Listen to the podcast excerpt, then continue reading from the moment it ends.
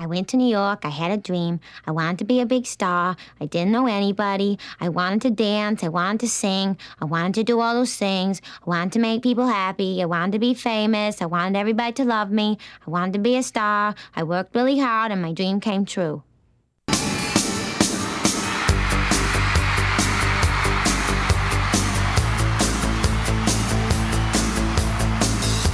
Hola amigos, bienvenidos a Revelación Otimo, el podcast de Genesis Pop. Aquí continuamos en verano con otro especial en el que venimos a hablar de mi tema favorito, o de mi segundo tema favorito, Madonna. ¿Qué tal, Sebas? Eso, eso, yo te iba a decir que será el segundo. Eh, pues encantado, encantados de tener aquí a Alberto eh, de Mis Cafeína, que en realidad queríamos que viniera al otro podcast de Madonna, pero no pudo ser. Y bueno, eh, su respuesta fue que quería venir a hablar de Madonna como performer porque me dijiste que, te, que podías representar todas las giras de Madonna plano a plano. Y, y estábamos hablando antes que puedo decirte el setlist de cada gira. O sea, porque hago una cosa de vez en cuando que es eh, verme las giras de Madonna en orden. Así cuando tengo tiempo, venga. Así como durante la pandemia y esas cosas, Sí, yo me las sí, vi sí, también sí. todas, bastantito. Bueno, bienvenido ya en serio. Muchas Gracias, gracias por venir. gracias. La verdad es que cuando descubrí a Mis Cafeína, eh, nunca, se me hubiera, nunca me hubiera imaginado que eras fan de Madonna, nunca. Luego resultó que eras un poco como mi alma gemela, porque también eres súper fan de Cranberries, de Sí. Cardigans. Mm. Tenemos ahí como si fuéramos hermanos. Sí, total. Y, y eres súper fan de Madonna. Yo voy a flipar un poco con esto. Vamos a hablar sobre todo de sus giras y hay un podcast en Genesis Pop que va sobre, Su discografía. sobre su discografía. Y vamos a hablar exclusivamente hoy de las giras de Madonna. Eh, también quiere decir que tú además te- estás en una gira que se llama Dancetería, que viene de- de un- del local donde Madonna empezó a cantar. Eso es. Y además esta dancetería que es con Barry Brava y tocáis el 2 de octubre en Madrid, entre, Eso es. entre otras fechas que podéis encontrar en su web, pero en Madrid estáis el 2 de octubre, Es el último de dancetería ya. el último. Hmm. Y bueno, no vamos a hablar del primer, de, de la época de dancetería de Madonna, porque en esos primeros momentos es una cantante de club que va pues con su hermano y un bailarín detrás cantando las canciones del primer disco. Vamos a hablar, como para no estar aquí 358 horas, de sus giras y vamos a empezar por The Virgin Tour, si os parece bien. Me parece Muy bien. ¿O qué os perfecto. parece? No, ¿O no, me parece. qué O sea, yo por mí podía estar 400 horas hablando de ella, evidentemente, pero. Igual al principio sus conciertos no tienen tanto como que, como que ver, aunque hay mucha mitología, como que una vez tocaron con los Smiths en una noche vieja, no sé dónde.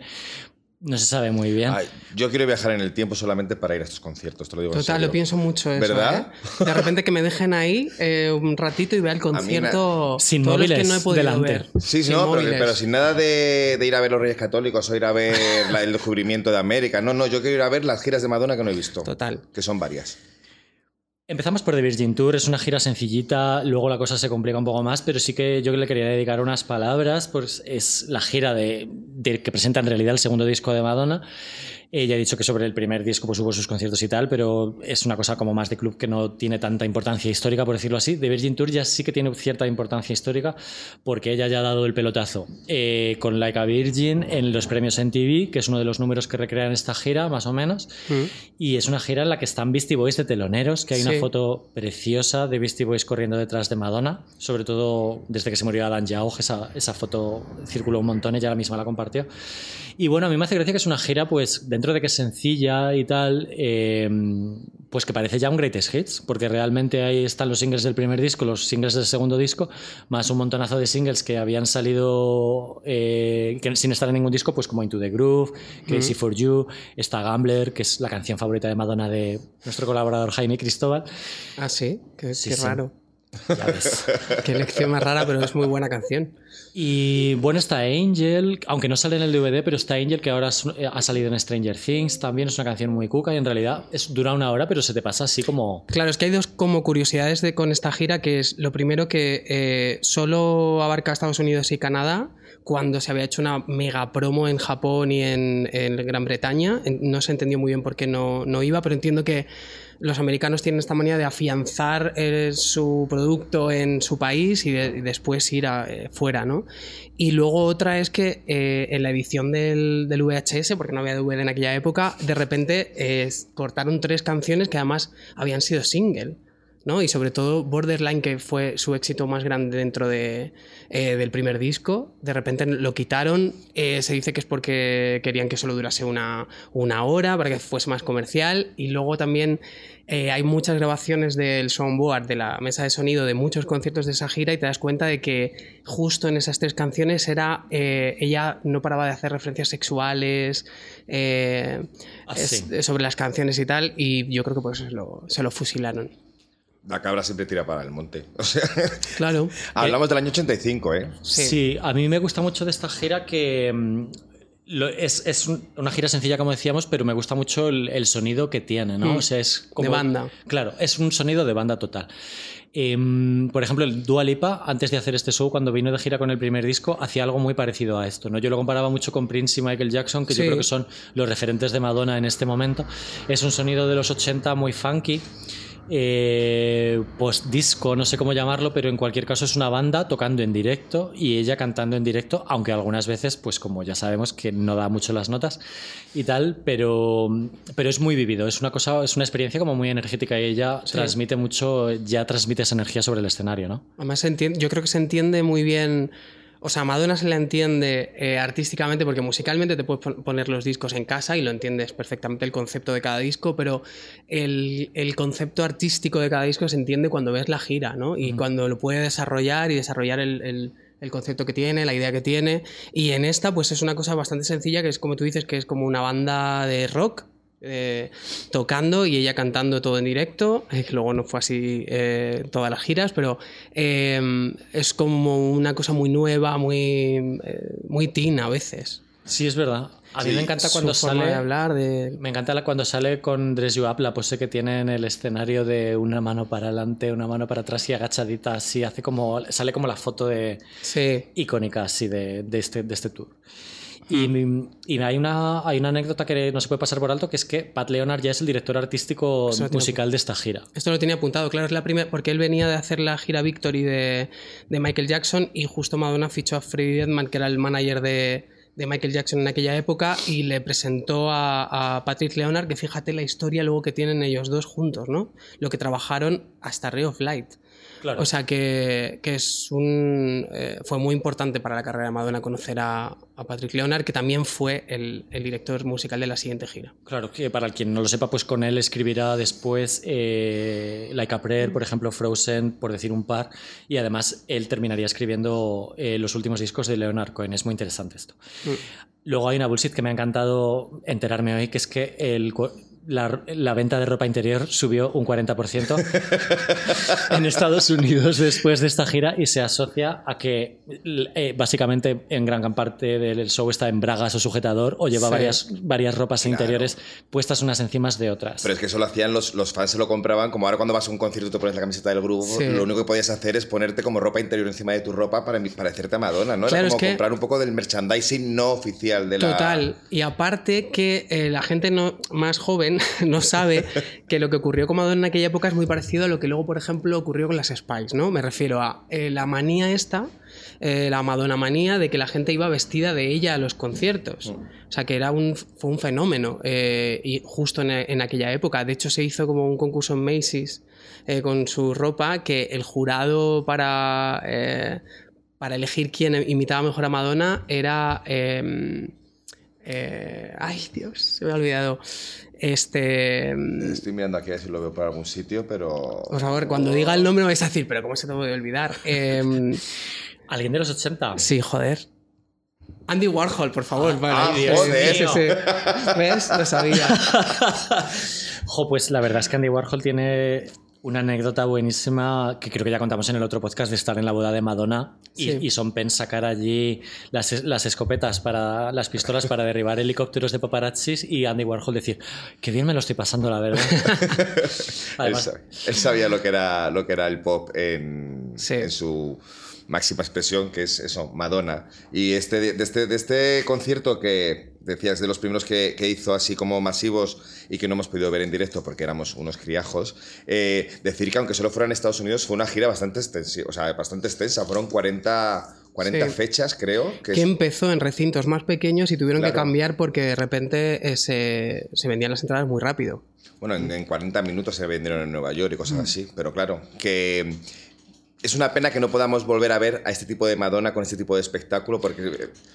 eh, Puede que lo vuelvas a ver. Yo me imagino que ella podría hacer un show parecido en un momento dado. Bueno, es que tal y como, como- como ha evolucionado la cosa, que ha ido de...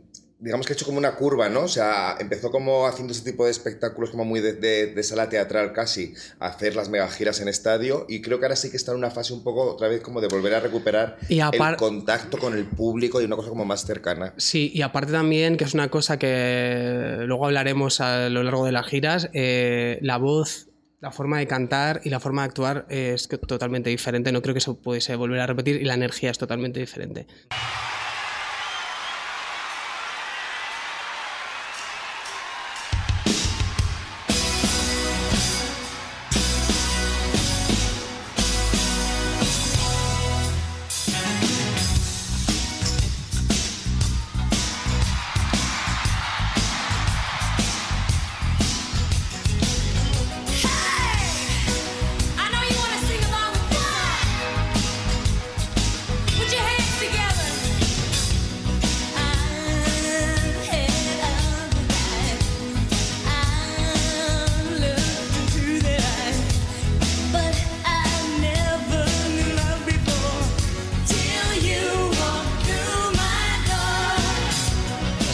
Es Who- Who's That Girl.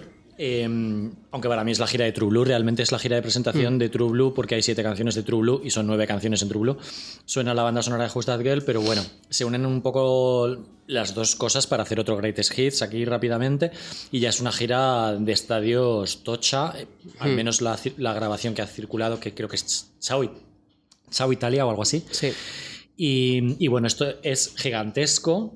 Ya es otra cosa, se ve que Madonna es una. es como su paso a superestrella mundial. Ya hay grabaciones en otros continentes y demás. Un montón de cambios de vestuario y, y tal. Pero no es el, el super gran paso que nosotros vamos a comentar después. Pero bueno, no sé cómo. ¿Qué, qué opináis vosotros de, de la gira Just That Girl? Eh, creo que es una gira mucho más eh, de, estrella, de ya una estrella afianzada, estrella del rock a la altura de otros eh, gente que estaba eh, girando en aquella época. Eh, superproducción, ella está, creo que hasta ahí en su mejor momento como performance que eh, eh, tiene como muchos más recursos. Hay momentos eh, que faltaban en la gira anterior que, que, que se le da muy bien a ella, que son los momentos más dramáticos de, del disco rollo Like to Tell, eh, Who's That Girl, al- eh, las baladas, ¿no? The Look De- of Love. The Look of Love, que eh, como que ya a mí me gusta resaltar eh, a veces que Madonna es muy buena baladista, porque siempre como que resaltamos su música de baile, pero y, la forma de interpretar las, las baladas, sobre todo en estas primeras épocas, eh, es muy teatral y muy y creo que aquí se ve más la teatralidad que en la anterior. Sí que todavía no ha llegado a ser el espectáculo de Broadway que puede parecer las siguientes giras, pero esta eh, sí que ya deja ver un poco eh, ese rollo de, de intérprete aparte de cantante. Estoy, estoy de acuerdo, porque además, fíjate, eso es una de las cosas que más me de- de- decepcionó de su última gira, esta que hizo en del, del Madame X, que era un disco que para mí pedía eh, hacer un, un- un concierto como más de eso, casi, casi inacústico, ¿no? De ver una, una Madonna más sentada, relajada, cantando baladas, porque a mí en, en todos sus conciertos son los momentos que más me, me emocionan, cuando ha cantado Drowned Wall, o cuando, cuando ha cantado Pa- Paradise is Not For Me, o cuando canta este tipo de canciones en las que está todo un estadio callado y simplemente es ella sin ningún tipo de parafernalia alrededor, creo que se demuestra lo jodidamente estrella que es y que nadie puede decirte en plan de, bueno, Madonna no hace nada, es simplemente que se rodea de gente muy guay. No, tío, o sea, es, es una No. performer acojonante. Sí, además esas- en esos casos igual está ella sola en el escenario. No Sí, hay sí, nada sí, más, sí, o que sea mucha gente dice, bueno, ahora es la canción como para que la gente se vaya a comprar perritos, ¿no? Para que vaya al baño, pero para mí Bueno, nada. eso lo dice ella en el, en Bueno, el claro. Sí. Yo creo que eso se ve como más adelante. En este momento, la verdad es que yo no estoy por la Madonna baladista hasta, hasta bastante más adelante. Pero bueno, lo vamos, lo vamos viendo. Es que mi canción favorita de todos los tiempos de Madonna es Left to Tell, entonces Sí, aquí la... interpretación es muy buena en esta gira. Sí, la verdad es que sí, es una canción preciosa. Em, Bueno, O Live to Tell, no sé cómo se dice. Yo creo que es Live to Tell, Tell, pero perdón. bueno, whatever. Eh, hacemos lo que podemos todos. Ah, lo yo creo que es interesante lo que has dicho, Alberto, que aquí hay cosas que se van a ver luego y una de las cosas que se ve ya es como la intención política, ¿no? Hay un momento en el que se proyectan imágenes del Papa y de Ronald Reagan, creo que es el Papa Don Pritz, Sí. Sí. y esto es un clarísimo antecedente de cuando... Y el eh, Safe Sex, y- eh, sí. Claro, o sea, ya. Eh, Liz Tutela hay gente que la ha interpretado como una canción sobre el VIH, porque ella la cantó en el 1986 en, un- en una, en una cosa, en un evento benéfico por el por el VIH, por todos los amigos que ella estaba perdiendo, eh, por el sí, por la, porque se estaban muriendo de SIDA. Mm. Y, mm, y bueno, aquí se ven ya ciertas inquietudes políticas, ¿no? Al, al- al programar al Papa y a, y a Ronald Reagan, como luego ahora con Le Pen y será siendo tan polémico, pues esto Sí. ya está aquí, ¿no? Mm. Y bueno, técnicamente a mí me gusta mucho, tengo muy buenos recuerdos de pequeño, que yo recuerdo ver, por cierto, los concursos de, de imitadoras de Madonna en el telediario, con cinco años. O sea, esto, esto salía en el telediario. de Pero aquí en. España. Yo, creo que pues, pondrían imágenes de Messi, ¿sabes? O sea, yo no me acuerdo. ¿sabes? O sea, yo tenía cinco años, pero recuerdo ver imitadoras de Madonna en televisión, que ahora es como impensable, ¿no? Y, y recuerdo ver Caution and Commotion, yo creo que porque fue un videoclip o algo así, o lo, o lo pondrían en TV o lo que sea. Salió como single y cogieron las imágenes de ese concierto para promocionarlo. Claro, es que yo recuerdo ver a Madonna andando por la pasarela, Mm, que es como andar por el metro sí. al revés. Sea, lo recuerdo como súper guay.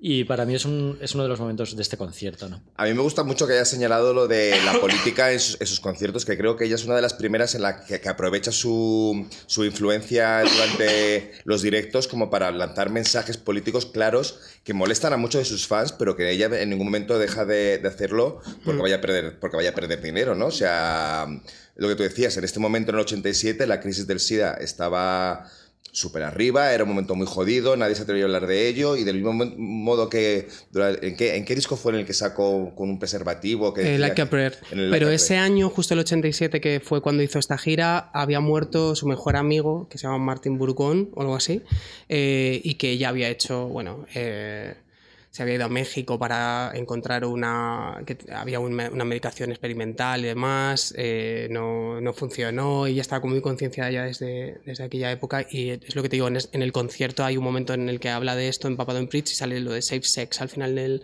Sí, que- pero que es algo que no me parece impostado, que me parece que lo haga para para- simplemente para, para causar polémica, ¿no? O sea, me parece que hay una intención realmente genuina a la hora de, de- de- de exponer determinados temas en, en- en la palestra. Literalmente, eh, ya lo comentamos en el podcast anterior, sus amigos estaban muriendo uno detrás de otro. Hay un momento en el que ella dice, me voy de Nueva York porque todos mis amigos se han muerto de SIDA. O sea, esto es una frase que dice en un momento dado y se fue de Nueva York por eso. Pero bueno, vamos a hablar de las giras.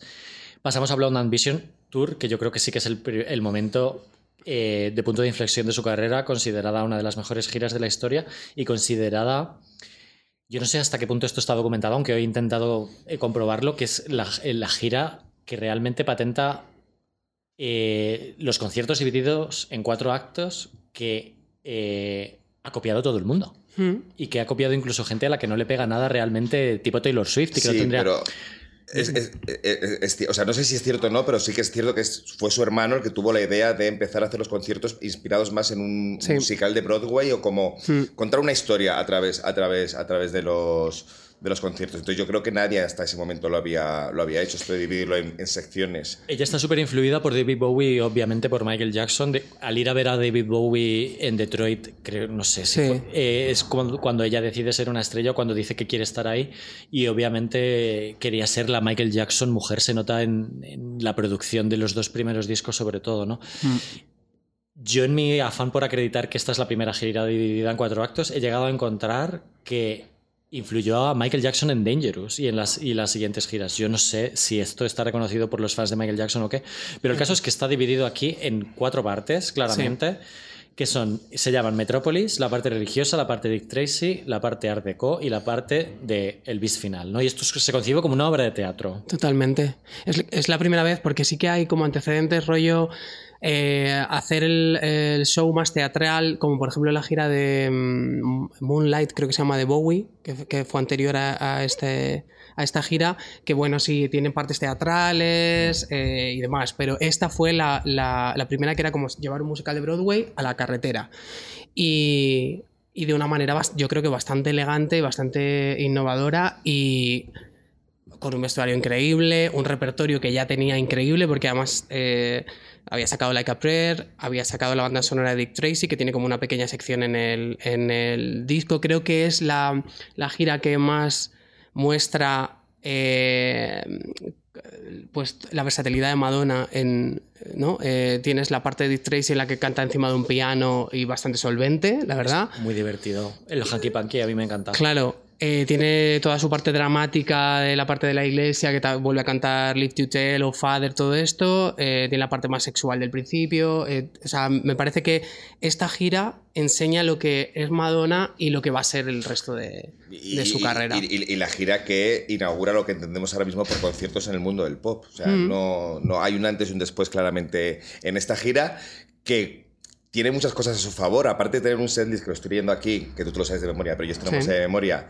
acojonante. O sea, Spread Yourself, Obey Your Heart, Like a Virgin, Like a Prayer, Live to Tell, of- bueno, o sea, todo eso. eh, es una gira en la que ella demuestra lo, lo- lo- para bien lo controladora que puede ser, ¿no? Porque en este concierto no pasa nada que no haya decidido ella que se haga, que se hagan. O sea, los ensayos tuvieron que ser acojonantes con los, con los bailarines, eh, todo tenía que estar súper marcado. O sea, no hay, en, esta, en esta gira no hay lugar a la improvisación en ningún sitio. No. Hay un concierto marcadísimo. Hay un sentido de la disciplina que ya viene de la gira anterior que está documentado que a nivel dieta, gimnasio, eh, comida vegetariana car- eh, con carbohidratos y proteínas, el tipo de ejercicio que tenía que hacer ya se ve que es una, Un rollo militar, todo un eso. rollo militar total. Sí, sí. Y mm, hay una cosa que me gusta mucho, aparte de, mm, del tema Goltier, ya, el tema Mm. de las tetas pico, el tema del micro de diadema, que a mí me encanta el micro Sí. de diadema, me parece súper icónico. Y cada ¿quién no se pone ahora de repente en el trabajo? Bueno, yo no he trabajado nunca en un call center, pero No, vamos, ahora si hubiera dicen- trabajado en el call center con eso estaría... Ahora dicen Britney, porque ha pasado mucho tiempo, pero, pero joder, o sea, era una referencia, todo el mundo se disfrazaba de esto, era... mm, Ay, no sabía que se decía Britney, qué fuerte. sí, ahora se dice Britney. Ni que fuera joven, Britney, por favor. Eh, hay una cosa que no quiero que se me olvide decir. Esta gira empieza 15 días después de que salga Vogue. Sí, Y la vi hace poco, ¿vale? Después de haber hecho yo mis clases de Vogue muy amateurmente. Y me pareció alucinante. eh, yo sabía que, por aquí- que en esta gira, por ejemplo, estaba José Gutiérrez de Extravaganza y gente que, Sí. que venía de la escena Ball y que sale en el vídeo de Vogue. Pero no sabía cuán profundamente había llegado Madonna a la escena Ball, ¿no? Y hay pasos de, que están sacados de la escena Ball. De manera que tú, después de aprender algo de Vogue, ves la coreografía que está haciendo Madonna y dices, Madonna está haciendo un dip. Claro. O sea, Madonna está haciendo cosas de, que vienen de la cultura ball.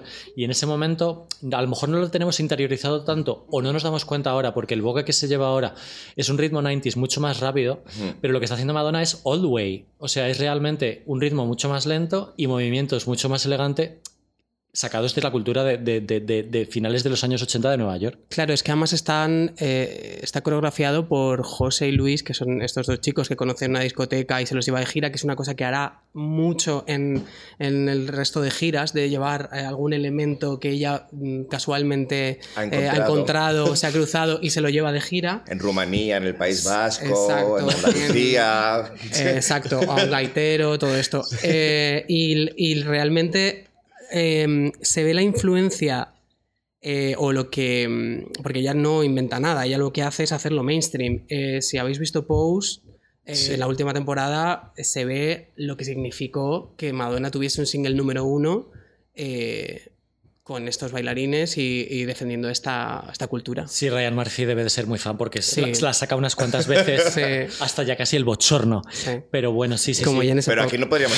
Aquí, aquí... ¡Uh! girl! No, no, yo encantado, yo encantado. Pero- es lo que leo por ahí. Aquí, aquí, aquí no podríamos hablar de apropiación cultural, ¿o sí? Uf, no, no tenemos tiempo. No, es que. No, es decir, no, porque Madonna, o sea, es decir, Madonna, todas sus, sus giras eh, ha, ha utilizado elementos de otras, de otras Pero lo ha mostrado, ¿no? Lo Creo ha que- mostrado, claro. claro. Pero que habrá mucha gente que de repente le dirá, la sección japonesa de no sé dónde, o la sección esta... Y además, cuando ves el documental, porque la suerte es tener el documental de, de Truth or Dare o En La, cama, con Madonna, como lo llamamos aquí, ves lo, lo que no es un que de repente coja a estos bailarines como algo anecdótico y tal, sino que ella lo vivía. O sea, ella estaba rodeada de estos bailarines, ella iba con ellos, salía con ellos, iba a las manifestaciones del orgullo con ellos. Quiero decir Sí, que, sí, sí, que- sí, sí. que al final er- es una cosa que no me parece apropiación. Pero yo creo que vamos a ver. eh, Yo, es que no sé si merece la pena perder el tiempo con esto. Es que me parece perder el tiempo. Yo creo que sí es apropi- apropiación cultural. Lo que pasa es que estamos hablando de 1990. Estamos hablando de un momento en el que. Pero es que ella saca, sa- saca a personas de esa cultura o a personas de esa... de esa- Claro. ahí al escenario con ella para hacer esto. Claro, pero es que. Yo qué sé. A ver, no sé. Es que me parece un, te- un debate obsoleto. A la par que no se corresponde con la época de. No es lo mismo 1990. Nadie se lo planteaba en ese año. Claro, nadie se lo pues- planteaba. Pues, hablemos de la cama con Madonna, que me parece mucho más interesante. Eso no es una gira. A Hombre, ver. pero no- es- eh, eh, cuenta la gira casi mejor que la propia gira. Sí, se entiende muy gira. bien la gira eh, viendo el... Y además todos los problemas que tuvo durante la gira, ¿no? Por primera vez eh, le querían cancelar conciertos en Toronto. en En Toronto, en Roma, que al final consiguieron cancelarlos en Roma. Eh, es la primera vez que viene a España también. Correcto, correcto. Eh, Televisión Española lo retransmite Con y se forma. Romero. Es que a España además tuvo cuatro fechas: Madrid, Vigo. No, tres. Tres. Madrid, Vigo y Barcelona. Vigo fue un fracaso. Porque Sí. lo anunciaron una semana antes porque al alcalde de Vigo se le metió ahí que tenía que llevar a Madonna a Vigo. ¿Cómo, cómo, cómo cosa- Sí, los pero- alcaldes sí. de Vigo Ya, siempre? bueno, bueno, que ahora sería como Madonna flopera, flopera, flopera, ha sido siempre, algo ha tenido su, su, su momento. No ahí. sé, yo, yo no sé si lo hablamos en el otro podcast, pero yo recuerdo perfectamente la retransmisión de este concierto. Sí, lo hablamos. Y, la, y, el, y el- la turra que dieron con el concierto, o sea, lo anunciaron durante semanas. eh, Es que imagínate conseguir los Hito. derechos porque era un concierto que estaban retransmitiendo en directo. Es que no Y es que de a repente hayas comprado, hayas comprado el, el- el concierto ya hecho y lo A vayas mí me parecía un horror. Tengo la, tengo la versión de Barcelona sin los comentarios porque me parecía un horror personas comentando canciones encima del- de las canciones. Era Constantino Romero, ¿no? Sí, que y la comentaba. presentadora de Rocopop. Uf, no me acuerdo del nombre. Que me pero acuerdo Beatriz Beatriz- Puede, puede ser. Ojo, Beatriz Becker era un, era un icono, por favor. Un, Pero res- hablaba- un respeto. hablaba- hablaban por encima. Sí, porque además hablaban como en la radio, un poquito al principio de la canción y un poquito al final. Parece que Madonna tiene calor. Estoy sola.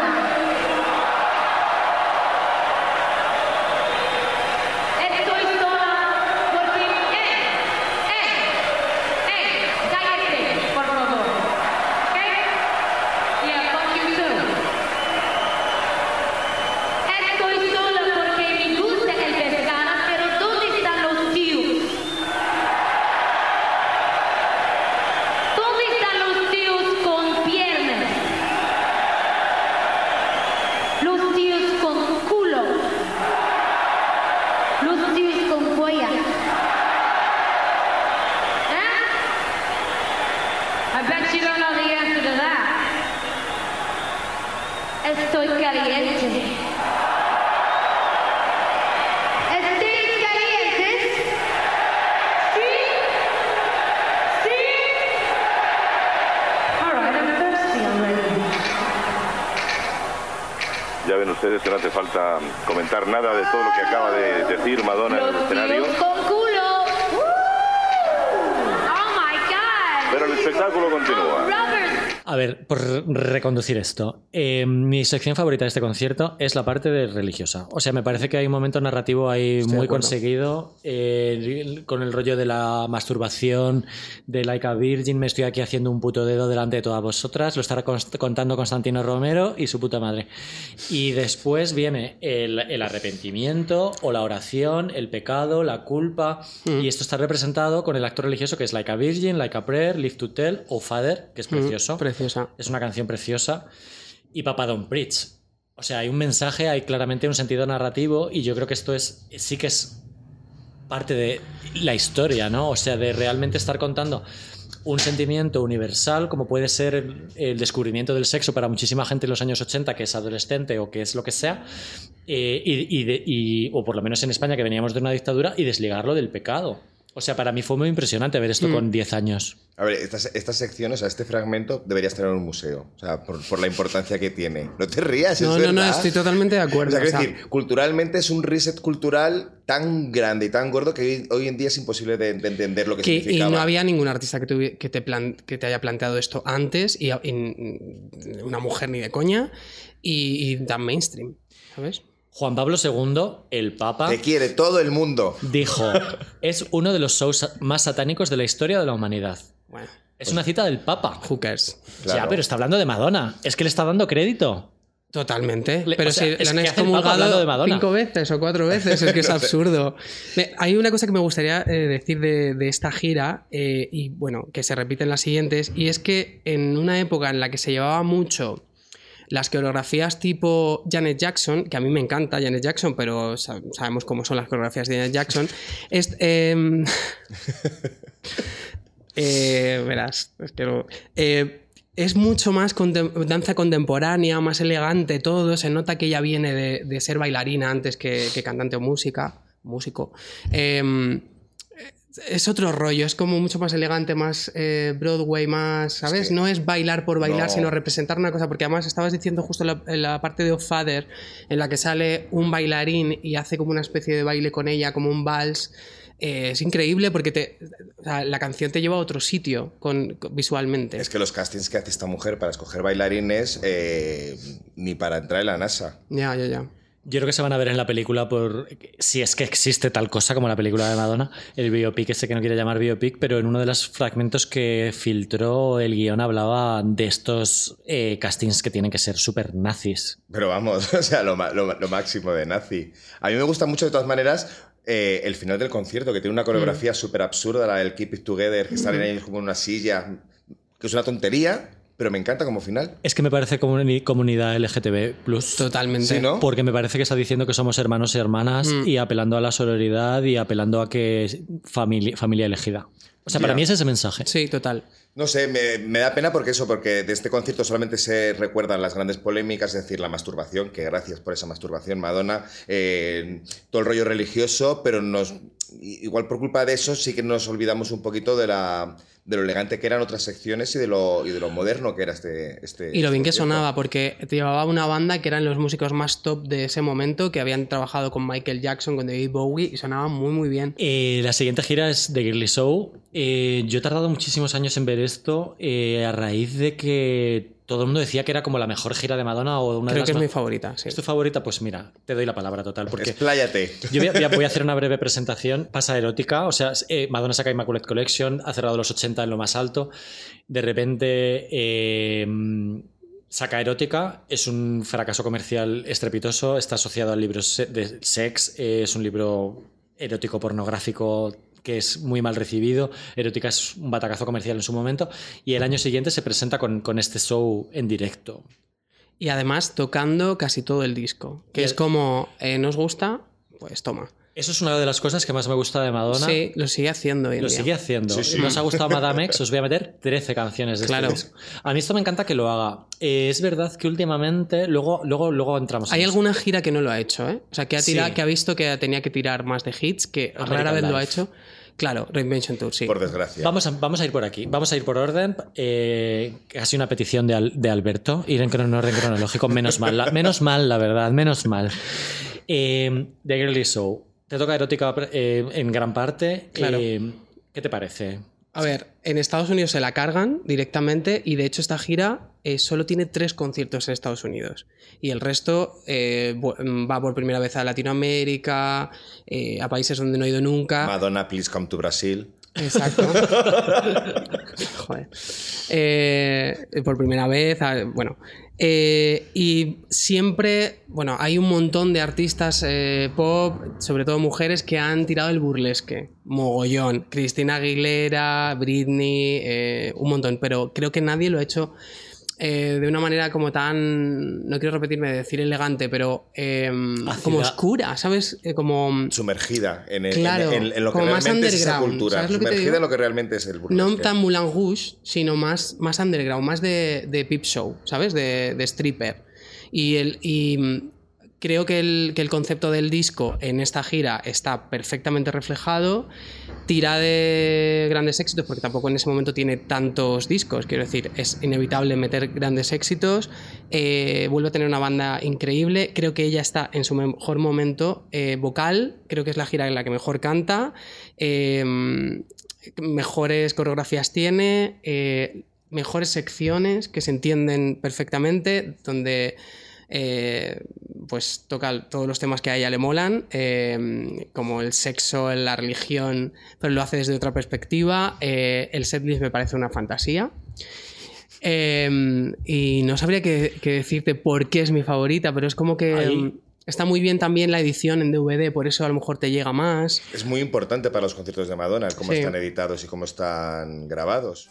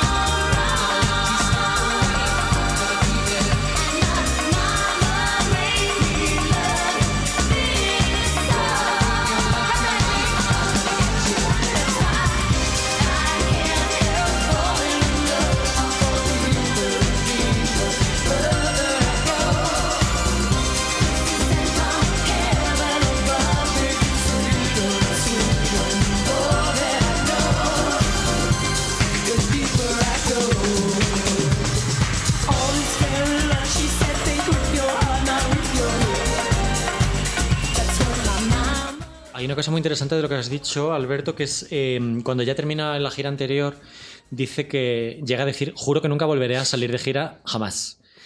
Y luego dice, si me volvéis a oír decir que no saldré de gira, no me queráis nunca.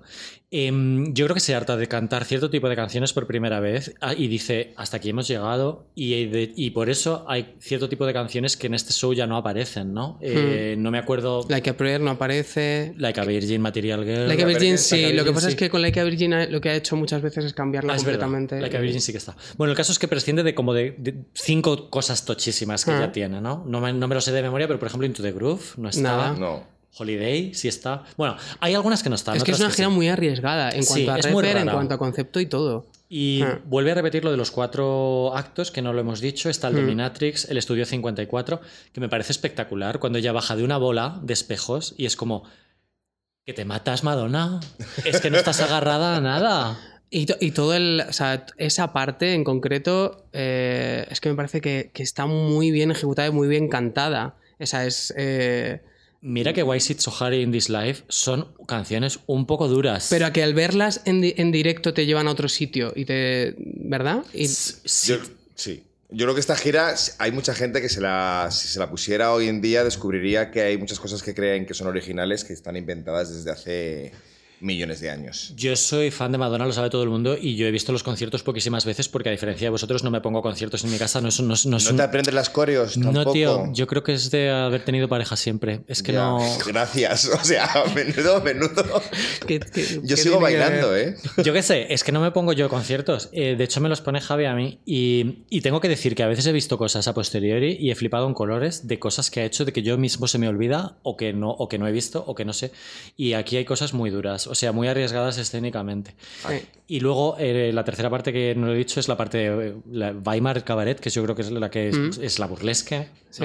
Y luego lo que llaman el, el encore, el visit. Y de repente te coge una canción como I'm Going Bananas que tú piensas que nunca en la vida lo vas a escuchar en directo y te la planta y te la comes porque queda perfecto justo antes de La Isla Bonita, que es la versión que más me gusta en directo de La Isla Bonita, eh, de todas las giras que ha hecho. Que la cantan todas. ¿De qué Sí. manera La Isla Bonita era una canción de, que, de la que nos reíamos muchísimo por su parte kitsch, que si era, no era ni flamenca ni latina, era todo mezclado en el mismo vídeo, no tenía sentido, era una cosa como, tía, estás disfrazada de no se sabe. Y al final ha sido un clásico. Sí. Y es el gran clásico de True Blue. Y fue el quinto single. Y en realidad es una, ca- es una canción que es una melodía preciosa y un clásico que no vimos venir. Aquí estuvimos 20 años riéndonos de La Isla Bonita. Ya, bueno, no sé. Pero aquí en España, ¿no? Porque, lo, porque entendíamos que estaba mal hecho. Sí, básicamente. Aquí eh, también Madonna, eh, hay que reconocer que de vez en cuando se salía un poquito el guion, ¿no? Para, como visitaba otros países, ella de repente decía, pues aquí voy a ir a Argentina, pues de repente se les pone a cantar el Don't Cry for Me Argentina antes de que, tres años antes de que se convirtiera en Evita en el cine o en, en. Sao Paulo cantó La chica de Ipanema, o sea Sí. que... eh, eh, esto que yo pensaba que, que, que he empezado a hacerlo en las últimas giras, de de repente decir, bueno, voy a hablar con el público, o voy a ofrecerte algo para ser más amable, no, aquí ya estaba teniendo sus pequeñas punzaditas de Sí, es verdad. os quiero, que normalmente no, no lo parece. Se nos ha olvidado decir que en la gira anterior, y aquí se repite también, fue la primera vez que utilizó un playback. Uh, Porque es una cosa que a, que Madonna se le ha criticado mucho, o el overplay, de cantar encima de, de su propia voz. Y fue en el Blona Mission donde lo utilizó por primera vez porque entiendo que la coreografía lo exigía. Y aquí en, eh, en el Gitley Show también hay un par de playbacks, que no lo voy a decir para que la gente no lo capte si, lo, si no se da cuenta, pero eh, sí que lo hay. Esto a día de hoy está asumido eh, releyendo críticas eh, por todo tipo de concierto pop, Sí, prácticamente. En la época era un poco sacrilegio. en la pero- época era un poco sacrilegio, encontraba bastantes críticas eh, de medios tipo El País, ¿sabes? Que iban a hacer crónicas y era como, ay, ¿qué, qué- ha sido playback? ¿Qué no ha sido playback? Yo no sé si hoy tiene pertinencia, tristemente, ¿no? Porque yo considero que cuando el artista no canta en directo se pierde mogollón de, de vibración y de energía, ¿no?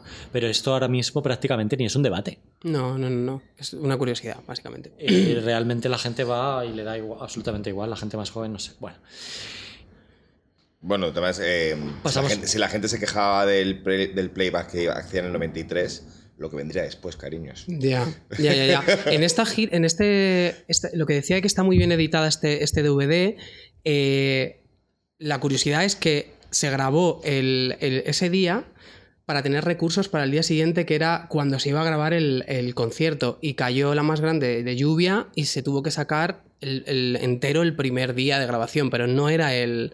Y creo que esto le vino muy bien porque eh, quien es fan de Madonna eh, sabe que se pone muy nerviosa en según qué situaciones y aquí está muy relajada y por eso creo que es de mis giras favoritas en vídeo. Y además está muy bien que Madonna no tenga mucho material por editar. Porque si Sí. algo ha hecho en sus dos, últimos- sus dos últimas giras en, en DVD, es como tenía todo grabado, se tiraba dos años poniendo como 50.000 imágenes, 50.000 Sí, sí, sí, planos. sí. Espérate. ¿Eh? Espérate que lleguemos. ahora llegamos. No, pues te estoy diciendo que eso. Vamos a la siguiente gira. Drown World Tour. Eh, es una gira que empieza en Barcelona. Yo estuve allí. ¿Vosotros? también. Qué guay. Sí. Yo me rompí el pie, no pude ir. Es una gira que presenta. Ella deja de girar en un momento dado. Parece que no va a volver nunca. Yo tenía la impresión de adolescente de que Madonna no iba a venir nunca. Eh, iba a hacer la gira de Ray of Light, pero luego eh, ella pensaba que su carrera cinematográfica después de Evita iba a ser muy buena.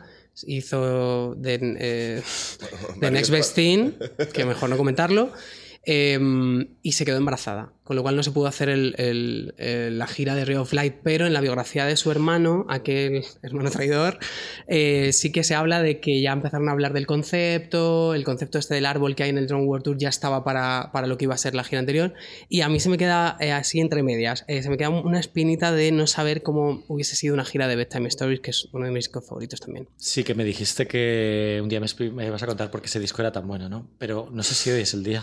No, hoy no es el... Venga, resúmemelo, va. Resúmemelo. Eh, es que no, es más cuestión de feeling. Yo no sabría decirte por qué me, me parece muy bueno. Creo que tiene una producción increíble. La voz de Madonna nunca ha sonado tan bien. Es que, no es, que para mí es que para mí es el disco menos Madonna. No Eh, veo a Madonna. Creo que tú intentó suavizar lo que le había pasado en los años anteriores y cogió, eh, empezó a trabajar con, con gente ya que estaba reconocida y establecida en la como Baby- Babyface, como Alan Austin, Claro, pero entonces ¿para qué metes Human Nature? Porque tiene que dejar ahí su, Pues ya no su trocito. Ya no es redondo. Pero hay canciones muy bonitas, como Inside of Me, que habla de su madre. Creo que está, está muy bien hecho. Te puede gustar más o menos y te puede parecer más o menos Madonna, pero el disco es muy bonito, Yo, a, mí, Tina a mi Albert- parecer. Tina Alberto, totalmente, ya lo sabes. Os pillo en una edad muy mala. Eh, hay una cosa que eh, Warner, hay también, aparte de todo, todo lo que has dicho, hay un momento en el que Warner anima a Madonna a hacer otro disco en vez de una gira. Entre- después de Ray of Light, viendo todo lo, todo lo que ha conseguido, el Grammy, a mejor disco de pop, la, bu- la- la buena onda que tiene entre el público, cómo ha conquistado una nueva generación, Warner le dice que al estudio. Y que entonces graban music. Bueno, mm, cre- me creo más la versión de que se quedase embarazada y todo esto, ¿eh? porque además justo en esa época Warner quería obligarla a sacar Amazing y ella dijo así, no la meto en la gira. Eso fue después. Pero justo después, Sí, fue sí. con Music. Vale, bueno. La gira. Eh, recuerdo que empezó en Barcelona, recuerdo que había un hype brutal, yo tenía 20 años exactamente. Y, mm, y era el primer concierto de, toda la- de todo el tour. Pero ya había como mogollón de run run en la prensa. Yo creo que había habido un ensayo para la prensa y, y el título, los titulares, me acuerdo que en la prensa eran Madonna volará por el Palau San Jordi esta noche. Sí, es verdad. Y cosa que sucedió. No lo sé, yo no estaba. Claro, es que yo llevaba, lo vi en el Canal Plus cuando lo echaron. llevaba 8 años sin hacer gira y 11 sin venir a España. Y se cancelaron los dos primeros conciertos que eran en Colonia, así que eh, toda la prensa internacional vino a, a Barcelona. Entonces fue como un, Ah, que un ni siquiera, ni acontecimiento. siquiera había sido Barcelona la primera elección para abrir. No, era Colonia y se cayó. Qué poco nos quiere Madonna. Va a ser una constante en su carrera cancelar los primeros conciertos de las giras por problemas de lleva tiempo. producción. Bueno, es que esta, esta gira la preparó en muy poco tiempo. Creo que la preparó en tres meses, que para lo que es ella eh, es una cosa excepcional. ¿Qué os parece a vosotros? ¿De las mejores o de las peores? de las mejores. em, se fusila todos sus grandes éxitos y toca básicamente los dos últimos discos, que es una maravilla que haga eso, En porque el momento dice que ni muerta caca- canta Papa Don Pritz. ni la que a Virgin... Que prefiere pegarse un tiro, creo que dice. Pues luego... Puntito en boca guapa. Ah, bueno, eso es una constante en la carrera de Madonna, de no de Claro. hacer esto y al final lo hace. Eh, me parece que mm, musicalmente está, es eh, muy actual, podría tira- haber tirado de músicos y tipos de producciones muy diferentes y es muy actual. Que está Stuart Price como, Eh, como director musical por primera vez. Que se vuelve a repetir lo que pasó con Patrick Leonard, que luego al final termina trabajando con él en los- discos siguientes. Eh, creo que es una nueva Madonna, vocalmente, eh, su energía como, art- o sea, como artista, como intérprete, me parece que no tiene absolutamente... O sea, yo terminaría en The Girly Show como una Madonna y empezaría a partir del Drone World con otra Pero porque porque aquí en teoría aprendió a cantar para Evita, claro. Claro, lo que pasa es que, eh, como a mucha gente que, que toma clases de canto, eh, de repente creo que mm, perdió un poco de personalidad en, en- en su Porque forma coge de cantar. vicios o coge cosas para ocultar sus Claro, defectos. claro, de repente cogió un vibrato que a veces no se entiende, como por ejemplo en Gone, que con la, lo bonita que es la canción, en la versión en directo como que alarga demasiado las frases y se hace, mm, bueno, y lo, lo hace mucho después también con un montón de canciones, Eh, pero el, repertorio es increíble, el concepto es súper moderno para la época. eh, Espera un momento, que me ya que eres cantante, para una vez que traemos un cantante. Eh, o sea, ¿tú crees que al, que al dar tantos clases de canto para Evita y cantar también en Ray of Light, que se oye en un registro nuevo de su voz y tal, y en esta gira canta muy bien, ¿eh? Canta muy bien. pero Yo digo crees que, pierde? pierde personalidad en la voz, la forma de atacar las frases, eh, la forma de terminar eh, las frases es mucho más lírica, más parecido a Evita, que en el disco viene muy bien, pero cuando de repente se pone a cantar o baladas o canciones antiguas, eh, también, a ver, la voz envejece. Por entendernos, por entender, espera, espera, espera. Por entendernos mejor, o sea, por entendernos bien, eh, la actuación de los Oscar, ¿prefieres la de Sooner or Later que la de You, You Must Love Me? Muchísimo más, o sea, me pone muy nervioso eh, El You vibrato. Must Love Me. No, no puedo. Es que yo creo que estás, es- o sea, yo creo que en esas dos cosas se ve, refleja- se ve reflejado exactamente lo que has dicho en, estas, en esta comparación. O sea, a lo mejor Sooner or Later puede, puede ser una interpretación, a lo mejor, no sé cómo decirlo. No sé, no sé. Bueno, no sé, no sé. Es que yo no soy cantante. Pero esto, es que esto que has dicho me parece un bit- Está, eje- es- eh, Sooner or Later está eh, ejecutada perfecta, de hecho bastante sorprendente. Eh, la perfección vocal, entiendo que también llevaba una gira entera cantándola. Eh, y You Must Love Me me parece que está eh, pensando en la técnica vocal. Sí, está muy- y eso está pierde, nerviosa. Claro, Es que se ha criticado muchísimo el vibrato que ha utilizado últimamente, por ejemplo, en el homenaje a Prince. Mm, Está súper en plan, voy a hacer el vibrato total. Y, es, y queda feo. Queda Pues en realidad feo. prefieres que desafine un poco o lo que sea, pero que notes una, una interpretación un poco más espontánea, ¿no? eso es.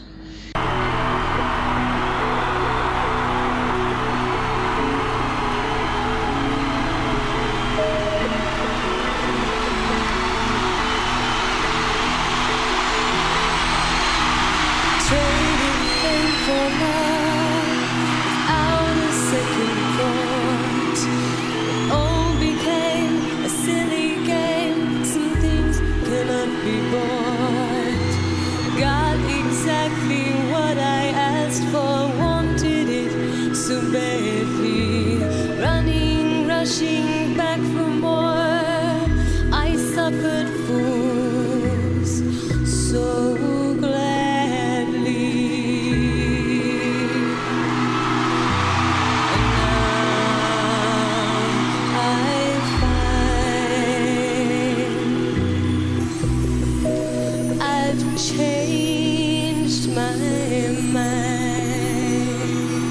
Esta fue la primera vez que tú ves a Madonna entonces en directo. Sí, y además voy a contar lo que recuerdo. Claro, ¿y qué sientes? Claro. Pues recuerdo que, mira, y se criticaba mogollón, ¿quieres la versión larga o la corta? bueno, la corta, que no tenemos. Nos quedan tiempo. unas cuantas. ¿Fuiste el primer día o el segundo? Fui los dos. Ah, los dos, el primero. Eh, fui, o sea, yo compré entrada para el primero, pero conseguí una entrada de reventa para el segundo muy barata, la verdad. Eh, lo recuerdo súper mágico, en el sentido de me encantó la parte country. O sea, de repente vi a Madonna cantar súper cerca con una guitarra y diga lo que diga Isabel Coixet, yo me quedé muerto. O sea, cuando cantó I Deserve It. Y en Don't Tell Me me acuerdo de ver a Madonna y a su equipo de bailarines con una sonrisa bailando country y morirme de la risa. O sea, recuerdo momentos muy emocionantes, como muy cercanos. Y recuerdo momentos como Impressive Instant, que es de mis canciones favoritas. Mm.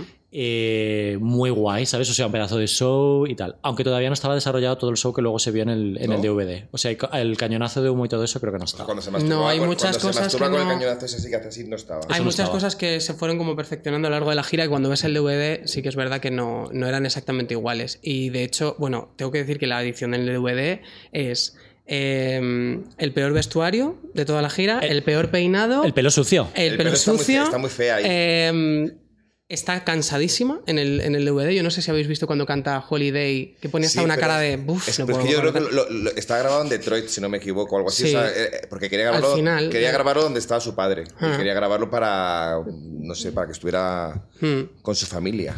Pero es una. Creo que es una de las mejores giras. No, no mis favoritas, pero entiendo que es una de las mejores. Yo creo que aúna muy bien eh, la parte espiritual de Ray of Light y la parte hedonista de Music, que no tiene, y demostrar que no tienen por qué ser antagónicas. Claro. Que tú puedes ser Drown World y ser una persona profunda y querer pasártelo bien y ser Music. Y eso se criticó mucho como una disyunción en su momento, o hay gente que no lo ha entendido. Y yo creo que esto se refleja muy guay. En esta gira me parece muy, muy, muy, muy atrevido empeza- empezar con Drowned World Substitute for Love, porque normalmente un- una, una gira la empiezas con un petardazo que a la gente le levante el ánimo. A mí esta canción me flipa. A me la flipa, salida, mi- a la salida de aquel concierto hay gente que lo comentó, ¿eh? te lo puedo decir. Había gente Bueno, y gente muy cabreada porque no había tocado ninguno de los hits. Me acuerdo ¿Qué perfectamente de salir hits? del Pero si concierto.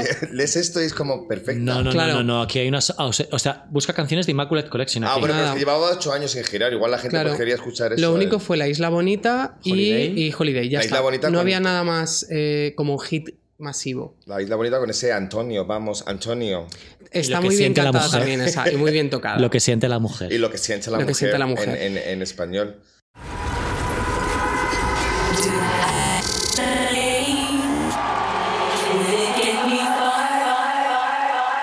Should I lose some weight?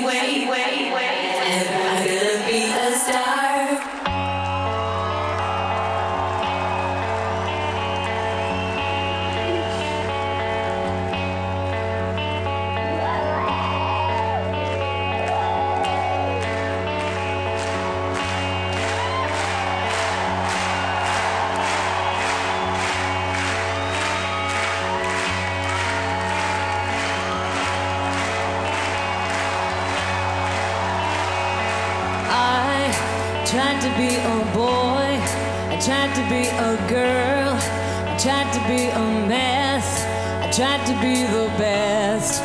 I guess I did it wrong, that's why I wrote this song. This type of modern life, is it for me?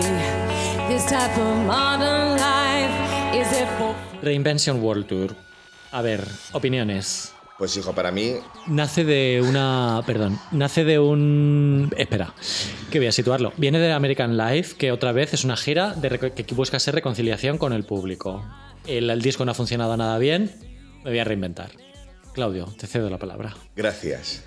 Eh, ¿Qué iba a decir yo ahora? Ah, no, que fue. Pues es que esta es la, la primera vez que yo vi a Madonna en directo. Entonces también eh, lo que habéis dicho antes de Momento Mágico, yo lo sentí ahí en, en Lisboa, que fui contigo, Sebas, a verla. Y mm, yo nunca le he prestado demasiada atención a Madonna. O sea, me gustaba y tal, pero no.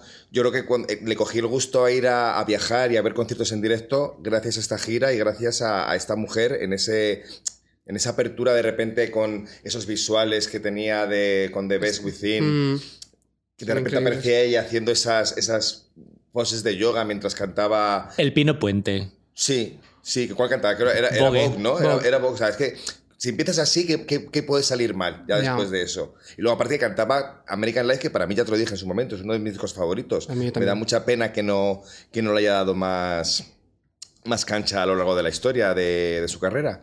Pero no sé, me parece una gira, no sé si, evidentemente no es la mejor, es una gira de grandes éxitos que se queda un poquito floja. Quizás porque la- el único recuerdo que tengo es el del directo, no lo tengo, Yo creo no que- lo tengo en el, en el DVD. No se termina. Me ha pasado Alberto un este de. eh, Es que en el 2010 se filtró Uh. eh, lo que iba a ser el DVD de Lisboa solo con, con el bruto. Pero es, es una grabación Pero profesional. sin, sin la mierda esta que había de documental que hizo no, no, con no, Guy no. Ritchie, etcétera, no, no, etcétera. no. Es el- Vale. el concierto entero en super calidad Vale. y ya, luego te lo paso. Venga. Yo creo que es un poco indeciso entre hits reinventados, que en plan voy a tocar Material Girl en plan rockero, voy a hacer Borderline en plan rockero, no me acuerdo cuál era. Em, no se decide entre ser una reinvención de hits pasados y la presentación de American Life. A mí lo que más me gusta en realidad es el número de American Life. Cuando sale a tocar American Life, que yo no era muy fan de American Life, aunque últimamente estoy cediendo total porque veo que es un disco súper súper moderno Hmm.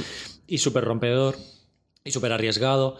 pero entonces como que no terminan un poco ni de ser American Life ni de no serlo. Es que tú decías que era como que le había pasado otra vez como que en erótica, ¿no? Pero con erótica yo creo que ella defendió más el disco y dijo, este es el disco que yo quiero, lo que yo quiero y tal. Aquí yo creo que dio un paso atrás, que también fue la primera vez que dio un paso atrás con el, con el videoclip de, de American Life, que yo creo que ahí se, se achantó un poco y lo entiendo también.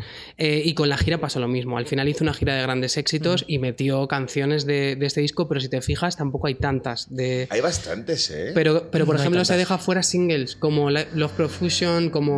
Eh, bueno, Nothing Fails sí que lo toca. Ho- Hollywood es un interludio. Hollywood es un. sí, sí. afortunadamente. Como que afortunadamente. La teta. Es que la Pero aún así, Whatever. siempre digo que hay un estándar, porque nosotros podemos criticar esta gira es mejor o peor, pero claro, hay un estándar que al público ge- general, o sea, creo que, que se mantiene, o sea, sigue siendo una buena gira. Y Sí. sigue ver, estando en un momento muy arriba de su carrera. Pero es menos impresionante que la anterior.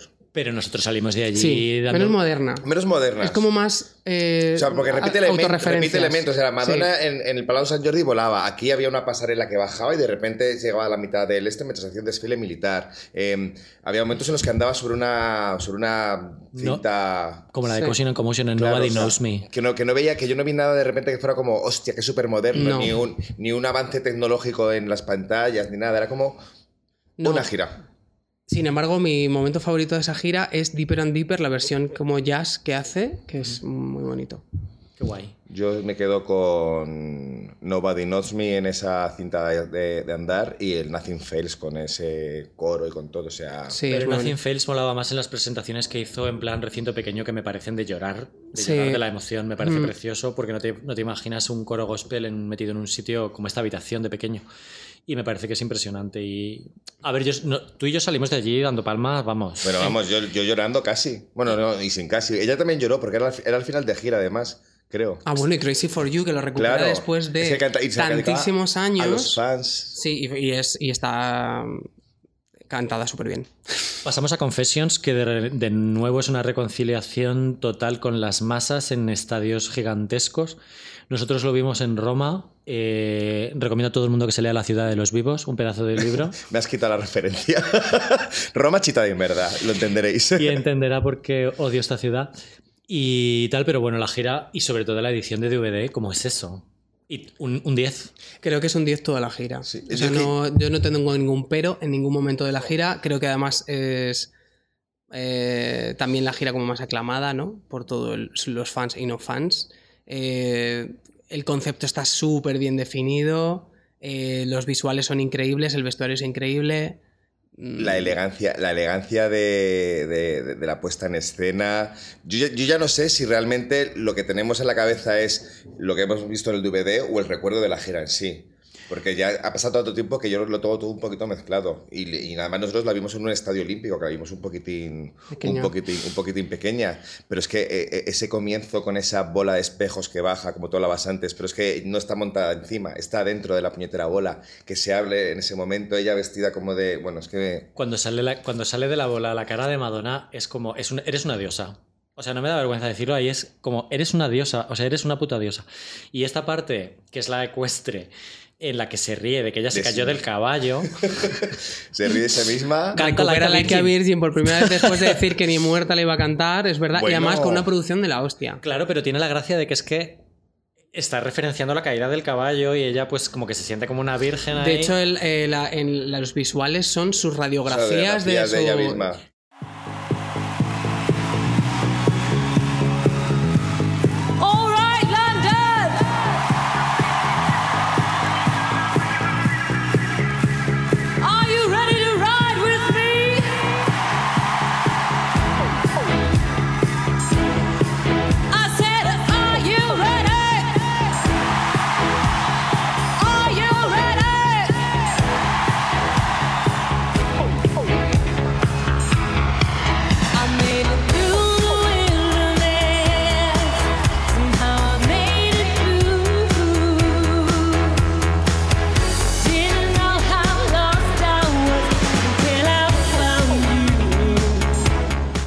Es- este, este Like a Virgin, debo decirte que es mi versión estrella en los karaokes cuando voy.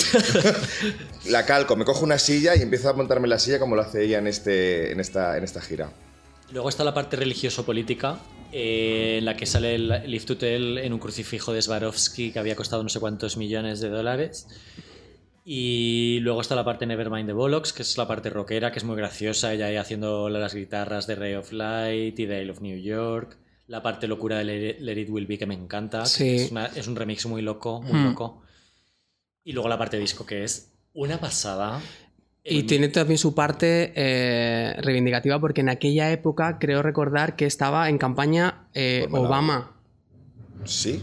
Creo que sí, que ese Puede año ser. estaba... eh, Las ¿Puede presidenciales tenían que ser en Puede 2008, porque yo creo que... tienes- Ah, no, pues entonces fue la no, siguiente. eh, fue había, la en, siguiente. en esa gira yo recuerdo que había, cuando estaba montada, eh, subida en la cruz cantando Lift to Tell, había como una, un, un, Un contador. Un, un contador de números, que era el número de gente que moría en África, pero nuestro amigo Lolo decía que era la gente que el dinero que estaba ganando Madonna en ese momento con No. nosotros allí. Yo sé lo que quiere decir Alberto. Sorry era un número político. Sorry se convirtió en una canción política en esa gira porque de repente no era una canción de amor, sino una, can- una canción en la que pedía perdón en los visuales eh, políticos de derechas y Ah, vale. eh, líderes totalitarios del pasado, personajes históricos como siniestros. No me acuerdo ahora mismo, pero Sorry se convirtió ahí en un interludio político. O sea, Es que creo que fue la siguiente gira que sacó las imágenes de Las Obama caras, sí, es que fuera. ahí lo- lo- cuando ganó hicieron es el momento en el que estoy confundiendo Es que, gira es, con es que otra. Sorry la, la, cantó, la cantó y luego tuvo el interlude que era con la versión de, Sí, los de del los remix de los, Boys. de los Boys.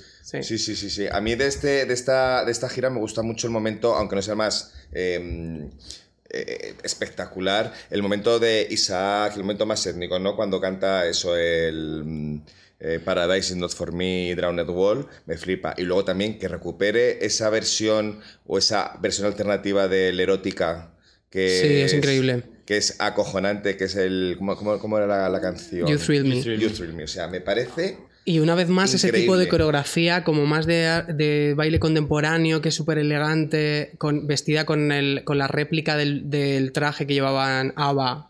Totalmente. Eh, o sea, me parece todo. Y además, eh, o sea, esto es súper superficial, pero ella está más guapa que más nunca ha guapa que estado. nunca. Y en mejor forma que nunca. Sí. Salta, canta, baila, sobre patines, eh, a la comba, eh, desaparece, aparece. La comba es en el siguiente, ¿no? A, a ti te ha influido muchísimo la sentadilla, Claudio.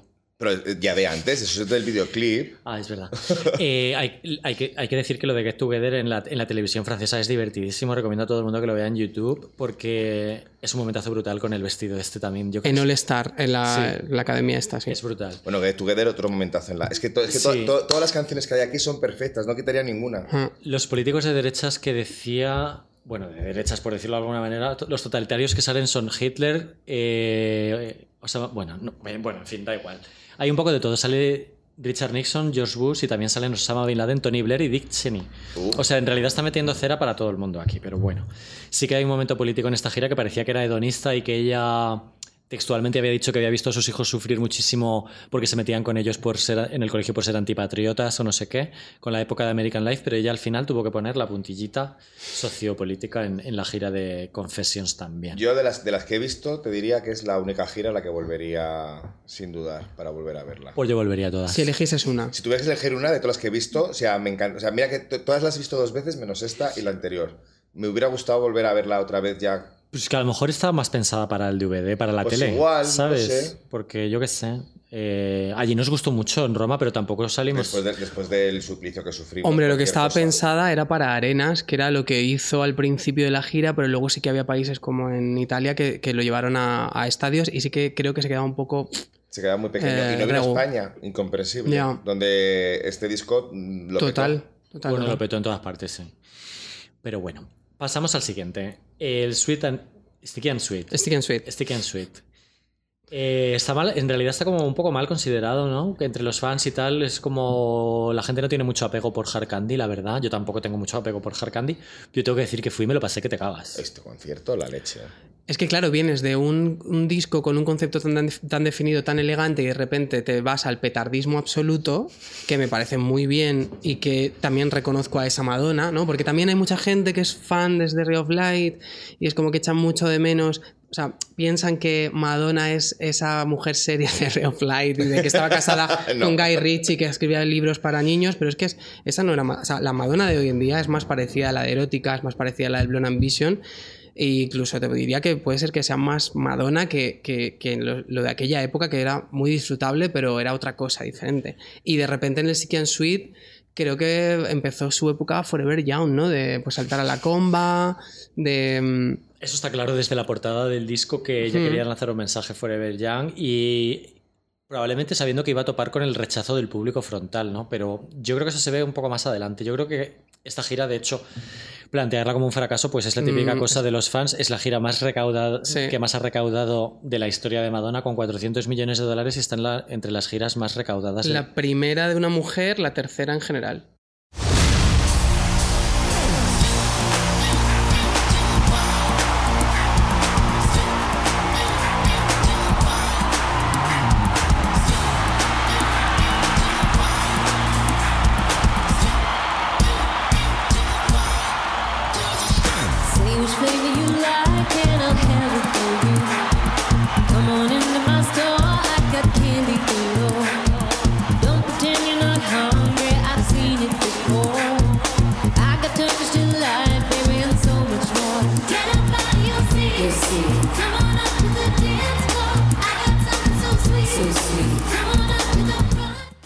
Pasada. Y encima aquí estoy viendo los equivalentes ya de 2021, que ya no son 400 millones, sino 519 millones. ¿Dónde la visteis esta gira? Yo en Pues, Berlín. Yo cometí el error de verla en Valencia, Yo también estaba ahí. que fue, fue horrible, o sea, nunca más. Pero luego tuve la suerte del año siguiente volvió y, y la vi en Madrid, en primera fila y con micro en mi boca incluido ella. O sea, porque, no te creo. sí, ¿Y no hay foto? No, salió en las pantallas. Hay un vídeo que se, se intuye un poco, pero a mí me da un poco de vergüenza. Eh, pero sí, en, en Give It To Me bajaba al público, le ponía el micro. Yo siempre pensaba que era hacia el otro lado donde bajaba y de repente nos encontramos con Madonna muy cerca, muy diferente a como se veía en el escenario, porque la iluminación es bastante heavy en el escenario, eh, poniéndonos el micro así. Muy diferente, ¿en qué sentido? Específica. Eh, muy diferente, muy... mm, Otra Madonna. eh, sí, a ver, se la veía Humana. mucho más mayor. Humana. Pero obviamente eh, cuando Ah. la veías de cerca se la notaba mucho más mayor. La iluminación que tiene el escenario está pensadísima.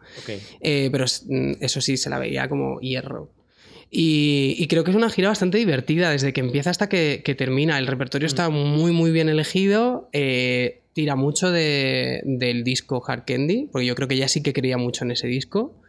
Eh, y yo creo que sale bastante airosa de, de los momentos que te pueden parecer un poco más horteras o, o tal, porque son divertidos. Eso Los sí, gitanos. la edición en, en DVD me parece el horror el, el sonido. Grabado en Argentina, sí. Gra- bueno, grabado en su casa el audio, porque se nota, se nota muchísimo en momentos de mucha energía. Ella está cantando como si estuviese tumbada en un sofá. Es horrible, es, es lo Hay- menos hay- real que he visto en una gira. Hay Madonna. una manera muy buena de saber si Madonna está cantando en directo o haciendo el playback, que es como de- de- de- de- de- dependiendo de todo lo que suba a los hombros y, Y la el cuello, Hmm. ¿no? Es como si, si tiene la cabeza metida para abajo así, está cantando en directo, si no, Ay, no me había yo fijado. pues fíjate, Eh, rumanos a favor, esa es una Yo parte muy divertida. yo también. La parte romana fue muy criticada en su momento y yo me la he visto hoy muy por encima y la verdad es que me he quedado un poco enganchado. Con el dolly, dolly, dolly. Es que Madonna se ha apuntado un poco el tanto este de las músicas, de las antiguamente llamadas músicas del mundo, ¿no? O sea, en realidad es una cosa que siempre le ha llamado la atención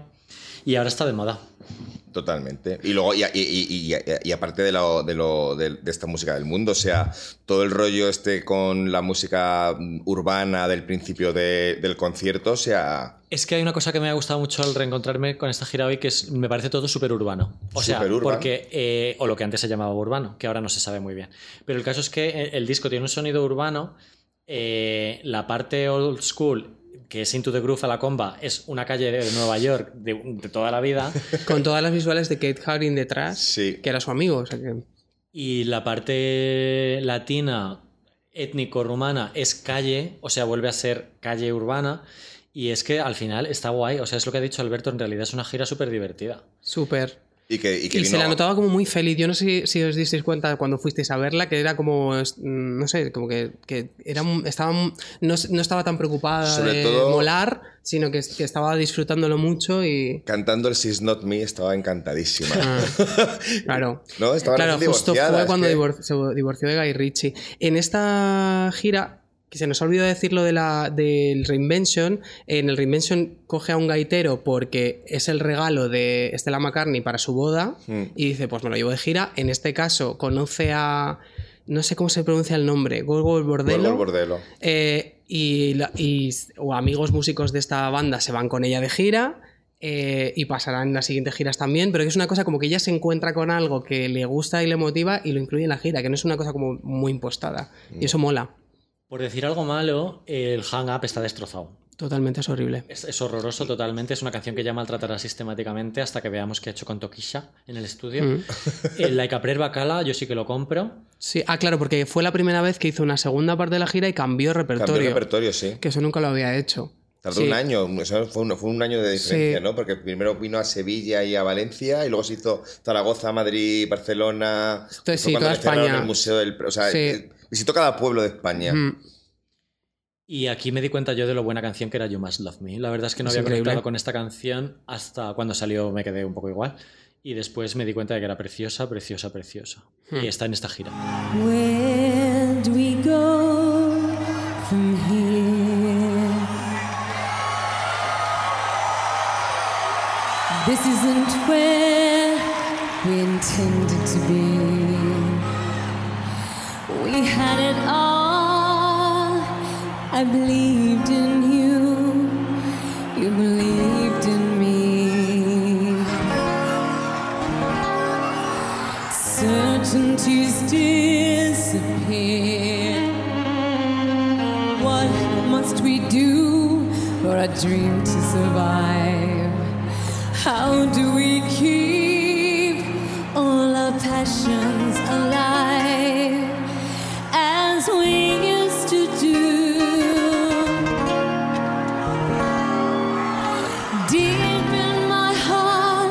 I'm concealing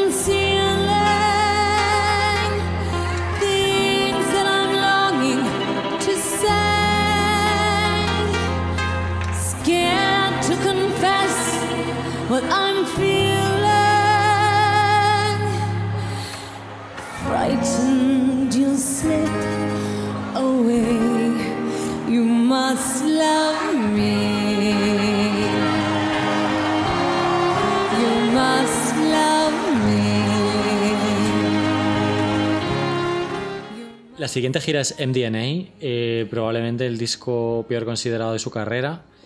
A mí la gira me flipó. La vimos en Barcelona con muy mal sonido. Muy mal sonido, muy bajito. Tú la viste mejor que yo porque yo no veía nada porque la gente era muy alta.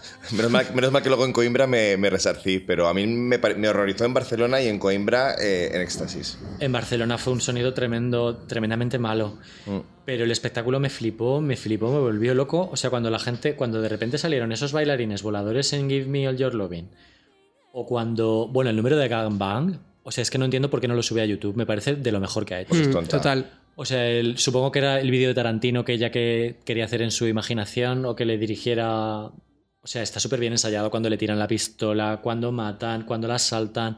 O sea, me parece un espectáculo de un nivel que hace con 53 años que me parece que, que vamos, no sé.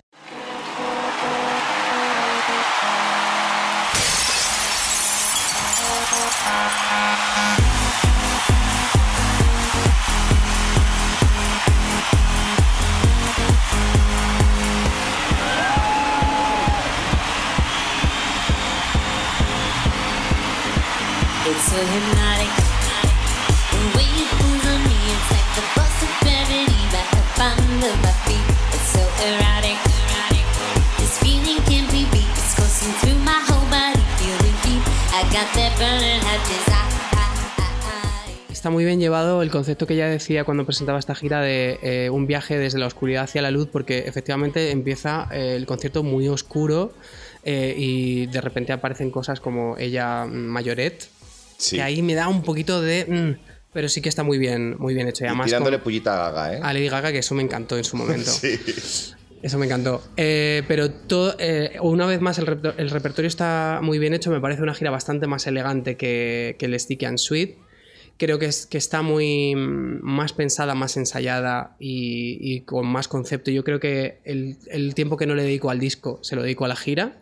De hecho, hay mucho, en YouTube hay muchos que no sé, eh, se filtró de repente un montón de ensayos de esa gira eh, que se ve como el número que tú me decías de Gangbang, eh, como los haya una y otra vez. Eh, es muy interesante ver cómo trabajan eso en, en los ensayos. Es que esta gira viene después de haber hecho la Super Bowl, o sea, que ya había que- que ya había estado ahí como ella muy centrada en que quería hacer la Super Bowl y esto sería como trasladar lo que hizo en esos 15 minutos a una gira mucho más grande. Sí, pero hay más, porque yo cuando, cuando vi cómo se tiraba en Girl Gone Wild a, lo a, que, le- a que la cogieran, digo, Bueno, tía, te vas- que- ¿cómo te puedes tirar así 90 Anda, noches? Es que, entre- esa- es que ese es el clásico ejemplo de cómo una canción se convierte en otra cosa después de llevar al directo. Porque me- estaréis de acuerdo conmigo que es uno de los mejores arranques de concierto que ha tenido Totalmente, esta mujer. O sea, ese momento confesionario, ese momento romper los cristales, que se te ponen los pelos de punta y empezar con Get Gone Wild, que es una canción que, bueno, Random. te divierte, Pero en random. el- ahí pega pero hay perfecta. mezclada además con ese material girl de caída a los infiernos, tal y cual. Es como, pero qué locura es esta. Hmm. Y además es que la energía está pumba, pumba, pumba, pumba y termina el concierto con el. Celebration. Con el Celebration, también, pumba, pumba, pumba. arribísima, O sea, es que termina sí. súper arriba. Es una manera de crecer esta canción Celebration que había pasado completamente desapercibida entre sus fans, entre los no fans. Parecía una canción de EDM random y de repente es un pepinazo. Pero Eh, porque ella es muy cabezona con lo que le gusta a ella, porque por ejemplo, eh, bueno, pues Candy Shop. pues eh, Eso lo, literalmente. lo va a meter Basta en todas las pesada. giras. De repente mete Revolver, que fue una canción que pasó eh, desapercibida, totalmente, que a nadie le interesó. Vuelve a maltratar Hanap. Vuelve a maltratar Hannah, pero bueno, la puesta en escena está muy guay porque hace toda la parte esta que anda sobre una cuerda. Yo creo que está es bastante, esta sí que eh, sorprende mucho. Hay muchos momentos como eh, como impresionantes, ¿no? De ella físicamente, de Sí. eh, el- el- todo eso. El, el, el bogue que hace es súper, súper, súper, súper bonito y elegante. Súper. Que es como un Ah. desfile, que es como un desfile de moda Sí. que hace incluso canciones absurdas como eh, I Don't Give a Fuck o tal que sale ya Como como- canciones absurdas, a mí me encanta esa canción. Venga y más ya, en ese. venga ya. Y más en, en el. en el- Es, muy es una canción muy divertida que está sobreanalizada por los fans y los haters de este disco, pero es una canción divertida de Madonna. Claro, de tomarse a coña su separación, ya está. No, no, no sé, no sé. Pero vamos, para momentazo, el Like a Prayer. Que se... Ay, Sí. sí, sí, sí. sí, Hay la gente llorando literalmente, pero Sí, llorando de no de, como expresión, sino gente llorando que además también se lo daba a los fans para que sí, cantara. Que yo he llorado viendo eso en, en la tele. O sea, es que ver a los fans cantando Like a Prayer y los fans emocionados con sus novios, los chicos con sus novios, con sus todo, amigos. todo, todo. O sea, todo el mundo allí llorando porque canta una frase de Like a Prayer. O sea, yo ahora mismo podría llorar con Yo recuerdo verla muy Es cerca, sí. precioso, Muy precioso. Creo que esta fue la última gira eh, de la Madonna que conocíamos. Sí, total. Estoy de acuerdo. De, Sí. de la atleta, de la... De- Es, es que no sabría cómo explicártelo, pero me da la sensación, ¿eh? habiendo visto luego en directo también la- las demás. eh, Yo tengo amigos que después de la siguiente, la siguiente gira dijeron no vuelvo a ver a Madonna porque no quiero verla envejecer. O no quiero verla no ser lo que yo tendría como porque Madonna. ella se convertirá en otra cosa. Exacto. Y irá poco a poco, porque obviamente el tiempo hace lo que hace, pero, pero se irá convirtiendo en otra cosa y irá eh, resaltando otras cosas, ¿no? A lo mejor una cosa más acústica, una. Bueno, como en, en, en- Madame X. Pero esa fue la. Creo que la última gira de. Pero es que es, yo no sé hasta qué punto eh, esto es muy duro decirlo y tal, eh, me parece súper cruel, pero no sé. Eh, el caso es que hasta qué punto ella es consciente de que después de los 53 años no va a poder hacer esto, porque eh, el- el- en ese No lo sentido es. no lo es, No pero lo es. es. que el MDNA Tour, o sea, realmente pone las cosas al límite Total. al, sen- al sentido de que si un día se te cae la pistola porque no la coges, De hecho, se hizo. eh, se- la pistola le, le hizo sangre y se hizo una brecha en mitad del concierto. No lo Una- sabía. Sí, sí. Pues es que yo pensé que nunca había salido cosas mal. O sea, si en Girl Gone Wild alguien no la coge y se cae, o sea, es que te haces daño de verdad. O sea, realmente lleva las cosas al límite, cosas completamente innecesarias porque es innecesario que Madonna se tire desde una altura de 3 metros para que la cojan. Ya. Eh, o sea, ¿hasta qué punto era consciente de que era la última vez que iba a poder hacer algo así? Yo creo que no lo. no. No lo sabía y, la- y- y buen ejemplo de ello es lo que hizo después con la siguiente gira, ¿no? Eh, era un poquito lo mismo, pero Pero hay cierto tipo de... ralentizado. A mí Rebel Heart Tour, eh, dentro de que el disco de Rebel Heart me gusta más que el de MDNA, pues la gira me gusta menos. Hmm. Eh, la veo una gira de transición. Antes de hacer la gira, eh, yo creo que ya lo dije en el otro podcast, ella dice que se quiere ir a teatros en 10 o 15 años y de repente acelera ese proceso, lo hace en 4. Y yo creo que esta gira es como de transición de una cosa a otra. O sea, Sí. ya no supera, ya no hace cosas que van a ser volar por los aires, que, pues, que sí que lo hace, porque estoy viendo aquí unas fotos en las que literalmente está Eh, Ah, sí, sí, es verdad. En Holy Water está encima de una bailarina. Es que este Sí, segmento es muy guay. Es muy guay. Sí que es verdad que es un batiburrillo de muchas cosas, como el disco, que aunque a mí me gusta mucho, pero tenemos que reconocer que el disco es un batiburrillo como de dos Mm. discos diferentes. O de tres. o de tres, Incluso. pues la gira es lo mismo, porque sí que, por ejemplo, aquí hay una parte más también de cabaret, que es como, bueno, well, lo hemos visto ya más veces, está bien, pero mm, bueno. Eh, hay algún momento un poco más también pff, que, que me da un poco igual. La- la- el principio me parece la caña, la parte de eh, religiosa me parece que está muy bien hecha y muy bonita, pero sí que es verdad que por primera vez es otra Madonna con otra energía.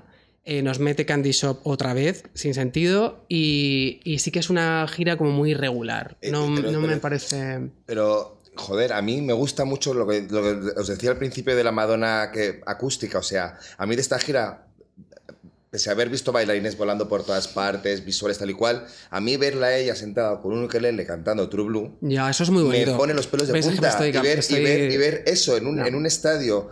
Una tía con un, con un puñetero ukelele Ah. te, mm, te emocione, es que decir, es- este es el camino que tienes que seguir, tía. Yo, o sea, yo vi esto en el Madison Square Garden, en el Madison Square Garden y, Dedicándosela a Sean Penn. y es verdad. Y, mm, y fue emocionantísimo. O sea, ver a, ver a Madonna en Nueva York con un ukelele cantando True Blue. Eh, ver a Madonna cantando eh, La en Ghost, que decías Sí. antes, por ejemplo. Ese momento acústico de Madonna solo sin nada, cantando súper bien. Y recuerdo con toda la negatividad que tenía Madonna alrededor en aquel momento de vieja, te has caído de los breeds, retírate, no sé qué. Y recuerdo pensar. Esto, esta performer no está acabada ni Y remotamente. además se estaba divirtiendo muchísimo con los, con los fans, hablándoles a ellos directamente y haciendo bromas mientras hacía esas cosas. Sí.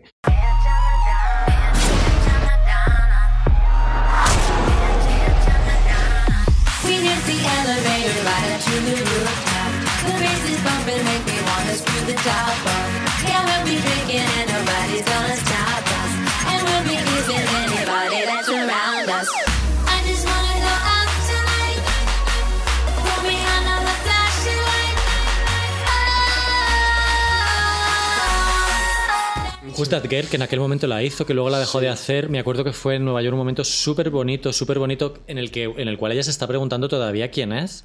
Si la persona segura que da todo el rato, o sea, la puta ama, o la persona vulnerable que te está cantando Joan of Arc. Que también lo hacía en la gira anterior, en ese momento en el que la, en el que la medio desnudaban mientras cantaba el otro al piano. Love Spent, Love es Spent. verdad. Sí, sí, sí, es que... A lo que voy es que hay mucha gente que a lo mejor se, se, se- se baja del carro Madonna pensando que no va a ser nunca más la artista que era y es evidente que no, pero es que hay una Madonna ahí por descubrir que yo creo que podemos... Pues que lleva 40 años, que no, Claro. puede, no puede ser nunca la Madonna del disco anterior o de, o de cuando tenía 30 o de cuando tenía 40. O, de, o sea, eso es otro, otra Madonna. No, no se puede esperar siempre un Confessions, que es lo que espera No. todo el mundo. Ahora mismo, o antes el Run Red Flight. No sé, yo eh, sí que veo que hay un sinsentido. En el, hay, una cosa que no está bien no está bien pensada por parte de ella o su management, por ejemplo, que es esta hacer, hacer estas giras de 90 shows mastodónticas cuando tiene 60 años, cuando cuando tenía 30 eran 30 conciertos. Sí, sí, no tiene sentido. O sea, es que se ganaba mucha más pasta. Que aquí hablamos de, Ya. de- ya de tema eh, Económico. económico. que antes se ganaba muchísimo más dinero con la venta de discos, más Madonna que ha vendido muchísimos millones de discos y ahora los contratos con Live Nation son eh, básicamente para sacar el dinero de ahí, o sea, de, la- de las giras. Sí, es verdad, pero bueno, que est- estamos diciendo que Madonna no estaba en un estado de forma bueno y aquí hizo 82 conciertos sin cancelar nada. Sí, pero no hay ninguna coreografía en el concierto. Sí que hay momentos como cuando se cuelga de, de un palo y tal. No hay ningún momento que tú digas, ¡guau, qué espectacular! ¡Qué energía! Qué, eh, ¿Sabes? subirse en la De monja ella es lo único que físicamente, hace. porque nos había vendido como la atleta que todo el rato está aquí y de repente aquí ya era una cosa más calmada. El Mm. Holiday me parece, es muy bonito visualmente, pero me parece lo más descafeinado. Que esa canción que siempre la he utilizado como para finalizar los conciertos, que es el momento de celebración, me parece muy Ya. descafeinado ya. Ok. No sé. Bueno. Que además tú como performer, o sea, que yo no, yo no, yo no actúo, pero me imagino a, eh, cantar una canción, incluso en estas giras como, como Madonna, y yo acabaría ahogado. O sea, que tampoco es que debe ser tan fácil. Pero para eso Yo es tiene que el como no hago esas coreografías, no lo sé, Deberías. pero, pero entiendo que sí que tienes que estar en una forma física muy heavy, la ¿Por qué verdad. no te tiras desde un altillo tú también un poco? Yo llevo soñando años con una plataforma elevadora. Solo me conformo con salir de debajo del escenario. Ya, lo demás. ¿Y eso cuánto cuesta? ¿Qué coste tiene? ¿Cuánto cuesta? A ver, que hacemos un crowdfunding. Un crowdfunding. A ver, llegamos a Madame X Tour, que es su última gira de momento. Eh, antes hace el Tears of a Clown, que es como un ensayo, recupera muchas canciones de American Life, es una gira de teatros. Ella quiere hacerse un poco la graciosa con esta cosa del club de la comedia. A mí esa parte no me interesa nada, la verdad. yo, además, en, el- en- en la emisión está la, lo paso, no me interesa. Pero, Qué mal editado está, ¿eh? pero el show me parece precioso, pese que el DVD, o sea, la- lo que es la imagen, o sea, lo que es la emisión de MTV fue insoportable. El concierto me flipó. Eh, en directo, no sé qué opináis de esta gira. Primero concierto, luego edición. O al revés, o Bueno. todo junto. Pero desde luego para mí son dos cosas completamente dis- distintas. A mí me pareció un sueño el concepto de ver a Madonna en un teatro. Eh, era una cosa que había pensado muchas veces. eh, verla tan cerca, sentado, sin móvil, eh, haciendo, pues ahora sí como una obra de teatro. Secuestraban los móviles, hay que explicar a la Claro, gente que no lo sepa. O sea, sí. tenías que dejar tu móvil en una bolsa. Exacto. Que Menos los como- brasileños que eh, allá donde van sacan un móvil de donde sea y grabaron el concierto, pero bueno. Y, el- y, mm, y ese concepto a mí me, me encantó. Hay mucha gente como que no le tiraba para atrás eso, ¿no? Como que Madonna no era un artista para ver en un teatro y, y me parece eh, un concierto con un hilo argumental muy bonito, eh, todo muy bien llevado. Lo único que no me gusta es la ausencia de una banda. Sí, sí que hay músicos eh, que salen y con versiones muy bonitas. eh, pero me falta una banda. Supongo que es, es un concepto como muy nuevo esto de el playback, ¿no? Que Sí. lanzar cosas. Sí, sí, sí, sí. Y, me y las versiones me parecen muy bonitas. eh, la- la- el clima que se creaba en el, en el teatro era muy bonito. Y con momentos muy oscuros también. Eh, bastante espectacular para ser un teatro. eh, pero yo la noté muy cansada y con sus movidas de cadera y de rodilla. eh, era un poco sufrimiento verla. La vimos todos en Lisboa, ¿no? Sí. Sí, la verdad es que ayer cundió el pánico total. Parecía que se podía cancelar el concierto en cualquier momento. Había cancelado algún show en Estados Unidos y bueno, hay gente que nos estará escuchando que le canceló en la puerta. Sí, tenemos amigos a los que le cancelaron la puerta, sí. Pero bueno, hizo el 75% de la gira Pobre. Yo, y sí que es verdad que a veces cojeaba, aunque en, el- en la edición no se, no se aprecia. Hay una, hay una, la película de Edith Piaf, eh, es que eh, ella es muy fan y Edith Piaf aparece prácticamente muriéndose en el escenario. Hay veces que parece que se va a morir y yo creo que ella tuvo que estar allí dando el callo. Ese Eh, drama yo creo que allá le pone. Sí, sí, Claro. sí, sí, sí. Eso es lo que le- y de hecho le pone, le pone incluso hacernos, una vez que estamos dentro del, del teatro, hacernos esperar una hora, hora y media para que no sepamos si cancela o Mira, por ahí sí que no pasó, ¿eh? Es No, que- es que, o sea, tía. lo de la puntualidad en los conciertos, o sea, por favor, la mataría. Pero nunca, o sea, pero no siempre ha sido así. Esto fue, el- ha sido en las últimas giras, sobre todo en el Rebel Harry en- y en y en, en Madame X, porque antes no era así. No, no, no, no, no, en el MDNA, ¿cuánto tuvimos que esperar ¿Ah, para, sí? que, para que saliera? Media horita, 40 minutos. Un, buen rato. o sea, Es que hay, hay gente que ha viajado, hay gente que se ha gastado una pasta, es una falta de respeto absoluta, o sea, me parece... Es verdad que luego en Madame X Tour ella decía que eh, su equipo explicó que tenía que hacer tres horas de rehabilitación previas y tres horas de rehabilitación posterior a cada concierto. Luego le, le reemplazaron la cadera. Después de esto, que no era una tontería, que era verdad. Pero, Sí, sí, sí, sí. pero yo No, no, creo sí, que hubiese la- cancelado la gira y ya está.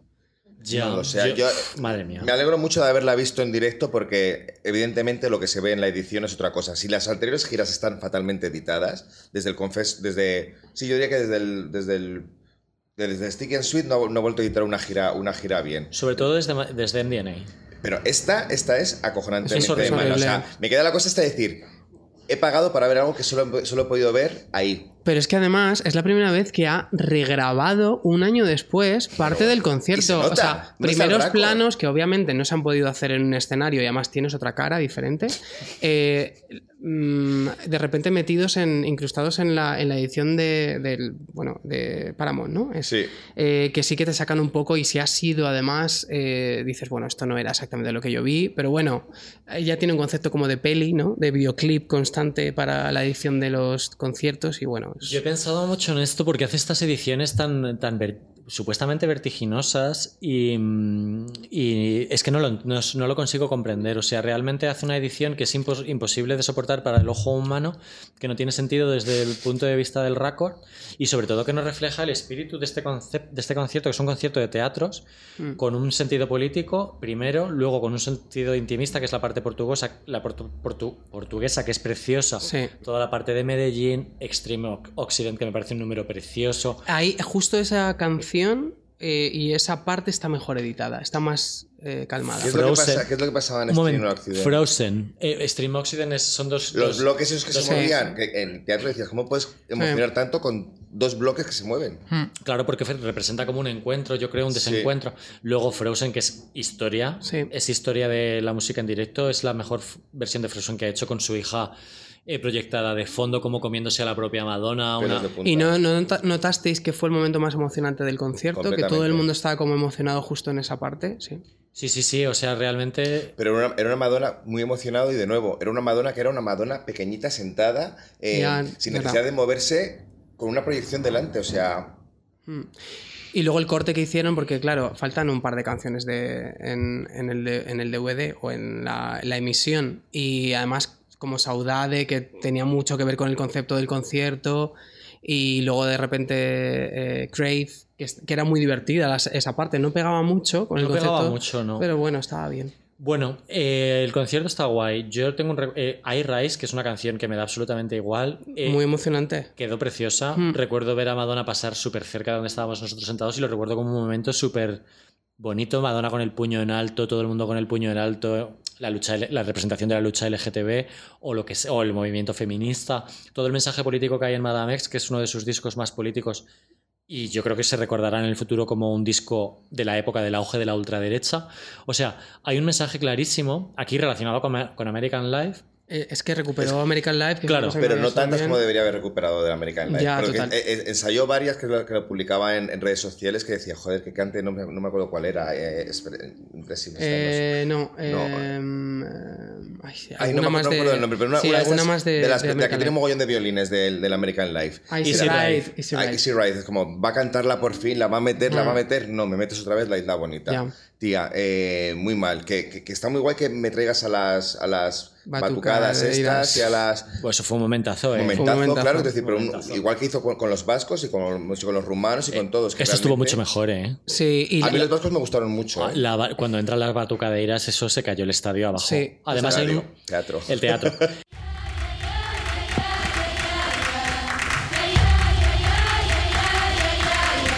It's a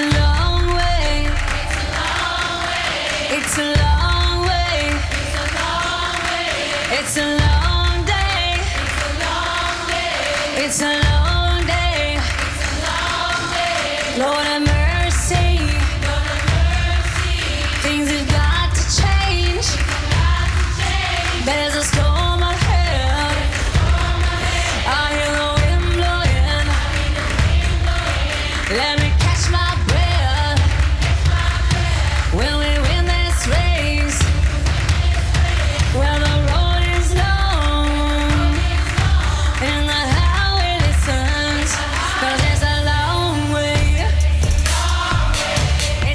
Es que además hubo una cosa que me gustó mucho de este teatro y es que se, se entendía perfectamente cuando el público tenía que estar sentado y cuando de pie. Sí. Que es una cosa que a mí me inquietaba, me inquietaba mogollón. Por en plan, va a ser un rollo todo el rato. Y no, entran las batucaderas, todo el mundo se levanta.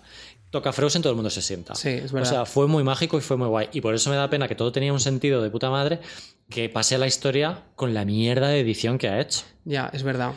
Que no tiene ningún tipo de sentido ni defensa posible. Además, lo especial que era a grabar eh, el concierto en la ciudad donde el disco nació y de donde vienen todas las influencias, que era muy bonito vivirlo allí, la verdad. Había que verlo, había que verlo allí. No sé, Ah. no sé cómo sería el resto de ciudades, pero si había que ver en un sitio era, era, era, en- era en Lisboa. Ella dijo después de esta gira que siguió con la gira y no la canceló porque pues sí era la última. de O sea, verdad. Claro. Entonces, eh, cuando yo oí eso, pues... me dio- Pero ya ha dicho que no nos. Ha dicho, lo he leído antes, que no nos creamos cuando diga que no va a salir. ya, lo que pasa es que ya time goes by. Pero le, le, le pica mucho el tema del directo. ¿eh? Ya lo estamos Sí. viendo últimamente, viendo haciendo la mamarracha. Nadie sabe muy bien cuál es el, Siguiente el paso. nivel de. No, el nivel de lesión que tiene. eh, o qué implica reemplazarte una cadena. Y tal. Eh, hay muchos vídeos en, las- en los que va andando y cojea. Sí. Creo que. Y con bastón incluso. Sí, creo que algo le ha pasado. Pero bueno, el otro día salió en el Pride y estaba perfecta. Estaba... Y con, hecho- Ma- y con Maluma. De hecho, de cara estaba mucho mejor que en Instagram, que han salido un montón de fans diciendo y de tweets virales y tal, con primeros planos de Madonna en esa fiesta diciendo, pero si está, estaba mucho más guapa que en Instagram. Pero a ella le gusta la ella- fantasía. a ella le gusta lo otro, tío. Madonna siempre ha querido ser algo, algo que no es y nos ha vendido. Yo, por decir. eh, pues no, no quiero terminar en un mal sabor de boca, la verdad, pero yo la actuación de Maluma en Medellín, yo es la primera vez que he visto algo de Madonna y realmente lo he pasado mal. Eh, en el, eh, o sea, el concierto de Maluma. El concierto de Yo Maluma también, en yo también. Medellín, o sea, realmente No estaba en forma. no la he visto desnortada, despistada, incluso como borracha. Que podía ser. Que Madonna siempre ha sido una, una nazi, en plan, ninguno de mis bailarines se tomará ni un vino. Ella misma, pero que igual ella está más relajadita ahora- ahora. Igual que hace menos deporte, igual bebe. No lo sé. Claro. Es que la- la- eso es la cosa. También ha sido un atleta toda su vida y también se merece un poco de, mira, eh, ya eh, me puedo permitir el no estar. nunca. O sea, la imagen de Madonna ahora nunca la hemos visto así, ¿no? De señora em, como más sana. Em, que a mí me parece bien. Es que yo creo que debemos estar dispuestos a ver los cambios con el paso del tiempo y celebrarlos. No, no veo. No podemos pretender eh, todo el rato Hanap. No. Claro. Bueno, está este debate que yo que sé, eh, qué tipo de concierto de Madonna quieres ver en el futuro, ¿no? Porque eh, parece que la opinión pública claramente es un teatro, que no haga mucha coreografía, que salga, cante y ya está. No. Y ella va a hacer todo lo contrario de lo que nos esperamos, como explica muy claramente al principio del vídeo de Medellín, que dice textualmente, voy a hacer lo contrario de lo que la sociedad espere de mí. Entonces, ella está ahora mismo vendiendo su mamarrachismo máximo, que es lo que hemos visto en el Pride, o sea, Madonna tirada por el suelo, gateando con toquilla y, y la morreándose. Y, y yo no sé hasta qué punto el público lo va a soportar, porque además el público ya durante los últimos años ha ido a ver a Madonna, eh, a ver una Madonna que no presenta greatest hits, que no canta Like a Prayer, que no canta no sé qué. A lo mejor Like a Prayer sí, pero de repente no te canta 10 hits que tú te esperas. La gente sale como medio disgustada después de pagar 200 pavos. O sea, Creo que esa gira llegará, ¿eh? La de grandes éxitos. Y de hecho tiene un, creo que con el biopic puede que sea más pronto que tarde. Que de repente haga. Porque además, de hecho, hizo una encuesta el otro día. Sí, de que repente preferías gira, gira o, Sí. o- o disco película o gira o Sí, película o algo así. ¿no? Yo creo que llegará y también será eh, disfrutable, joder. A mí Yo se tarda un poquito, que estoy un poquito mal de pasta. Se tarda un año o dos, es una ruina, Yo cariño. creo que no va a salir de gira ahora mismo. Y yo creo, no sé, por un lado piensas que no va a girar más y por otro lado va a hacer una gira de Greatest Hits, pero si no, si no puede No, andar. yo no he dicho que, que piense que no va a girar más, ¿eh? que ya dijo que, que ya seguía con la gira y no la cancelaba porque igual era su última gira y no podía volver a hacer los conciertos como ella imaginaba. Pero yo sí que me apetecería Y- un concierto de, de repente de estadios gratis hits, imagínate, qué maravilla. ¿Pero qué tipo de show crees que va a hacer Madonna ahí? No tengo ni idea. Tío, pues el otro día vi- viendo los Pet Shop Boys en, en el, en el BBK, eh, llevan un, un- un espectáculo acojonante donde ellos, no- o sea... Pero ellos nunca han bailado. Ya, bueno, pero, Madonna, ¿tú pero- crees que se va a estar pero- quieta? Pero como referencia, no, porque, porque Neil sí que se movía de un lado para otro, o sea, andaba o tal y cual. Pero es decir, como referencia decir de es posible hacer un concierto en el que no te muevas, pero que sin embargo no, no, no tengas la sensación Sí. de que estás viendo un acústico, es- existe y tiene referencias. Y tiene amigos que lo hacen. Bueno, No pues tienes que ser. Mick, eh, Mick Jagger todo el rato. No. Bueno, y, y claro, porque hay que reivindicar eso. Pesaditos con eh, meterse con Madonna porque sigue siendo un adolescente y nadie dice nada de Mick Jagger, que es una cosa que me sienta muy mal. No, eso sí que es verdad. Y ella ha sufrido mucho el, el machismo y se ve muy claramente en muchísimos puntos de su carrera, ¿no? Y el, y el machismo que ha habido en la crítica musical también y el que ahora se percibe en el público. Y bueno, yo creo que está vendiendo una manera de envejecer diferente, que puede ser revolucionaria o no. Hay gente que tiene muy claro, como por ejemplo Guillermo Alonso en ese podcast que me pasaste, Sí, que dice que lo más Arsénico- revolucionario... Arsénico Caviar. ¿Cómo? Arsénico Caviar se llama el podcast. Eso, en el que sale diciendo que lo más revolucionario que ha hecho Madonna es lo que está haciendo ahora mismo, o sea, ser una mamaracha con 60 años, que es lo que muchísima gente querrá hacer. Otra gente no, pero está, bien, está abriendo una vía ahí que no sabemos a dónde va a llevar. Y- Yo lo veo como una esperanza para nosotros, en serio, te lo digo. porque, o sea, Sobre que- todo para las popstars siguientes, ¿eh? Para, para- todo- o sea, sí, para todas para- las que vienen Bueno, después, para gente aunque que- he visto que de para repente a las Beyoncé la llamaron hace poco Y también. para, ¿vale? y para los que nos salimos de un poquito de la heteronorma, Sí, quiero decir, para el maricón que igual nos dicen, tú tienes un concepto de persona mayor. Ya. ¿No? Que es el, el que tenemos todos en la cabeza. Pues igual podemos ser ella, de alguna manera, cuando, cuando Hombre, nos- seamos. nosotros ya sufrimos el ageism, como Pues los, los tweets esos que me leíste el otro día de con 40 años que hacen estos aquí baila. ¿Cómo era? No me acuerdo dónde Unos era tuiteros diciendo que por qué seguíamos saliendo a las discotecas o no eso. Ah, sé qué. sí, pero algo- era algo de Eurovisión, porque venían los calvos o algo así. O... Ah, sí, algo esto. Bueno, no sé, no me acuerdo. Pues eso que ageism vamos a sufrir todos, o sea, eso está claro. Eh, pero bueno, yo no sé. En fin, que sea lo que... Que veáis, que veáis todas las giras, que están la mayoría en YouTube. Que las tenéis es. también. Eh, Alberto os puede pasar alguna. Yo pondré un post con todos los links en 4K, que además ahora la gente se dedica a, a y digitalizarlo. que si os da pereza gastaros 200 euros en ver una gira de Madonna, creednos, no hagáis caso a lo que veis en los DVDs. En directo es siempre mucho mejor. Como mis cafeína. que. Bueno, muchas gracias Alberto por Un venir. placer. Un placer. Pareces uno más de JNS Pop aquí. Pero bueno, recordamos a la gente que habéis sacado un disco este año, el año, el año del tigre. Lo recomiendo mucho. A la gente, sobre todo, la canción de Las Vegas. Muy bien, sí. ¿Va a salir de single o no? Estamos en ello. Es el sí. Impressive Instant de Miss Cafeína. que se está atragantando ahora mismo. Que se va a quedar ahí como, como se quedó esa canción. No, pero estamos intentando eh, sacarlo de otra manera, que tenga algún tipo de novedad. ok, Ya sea remix, colaboración o algo así. ok. Bueno, pues nada. Que. Feliz verano. Continuamos. Adiós. Adiós.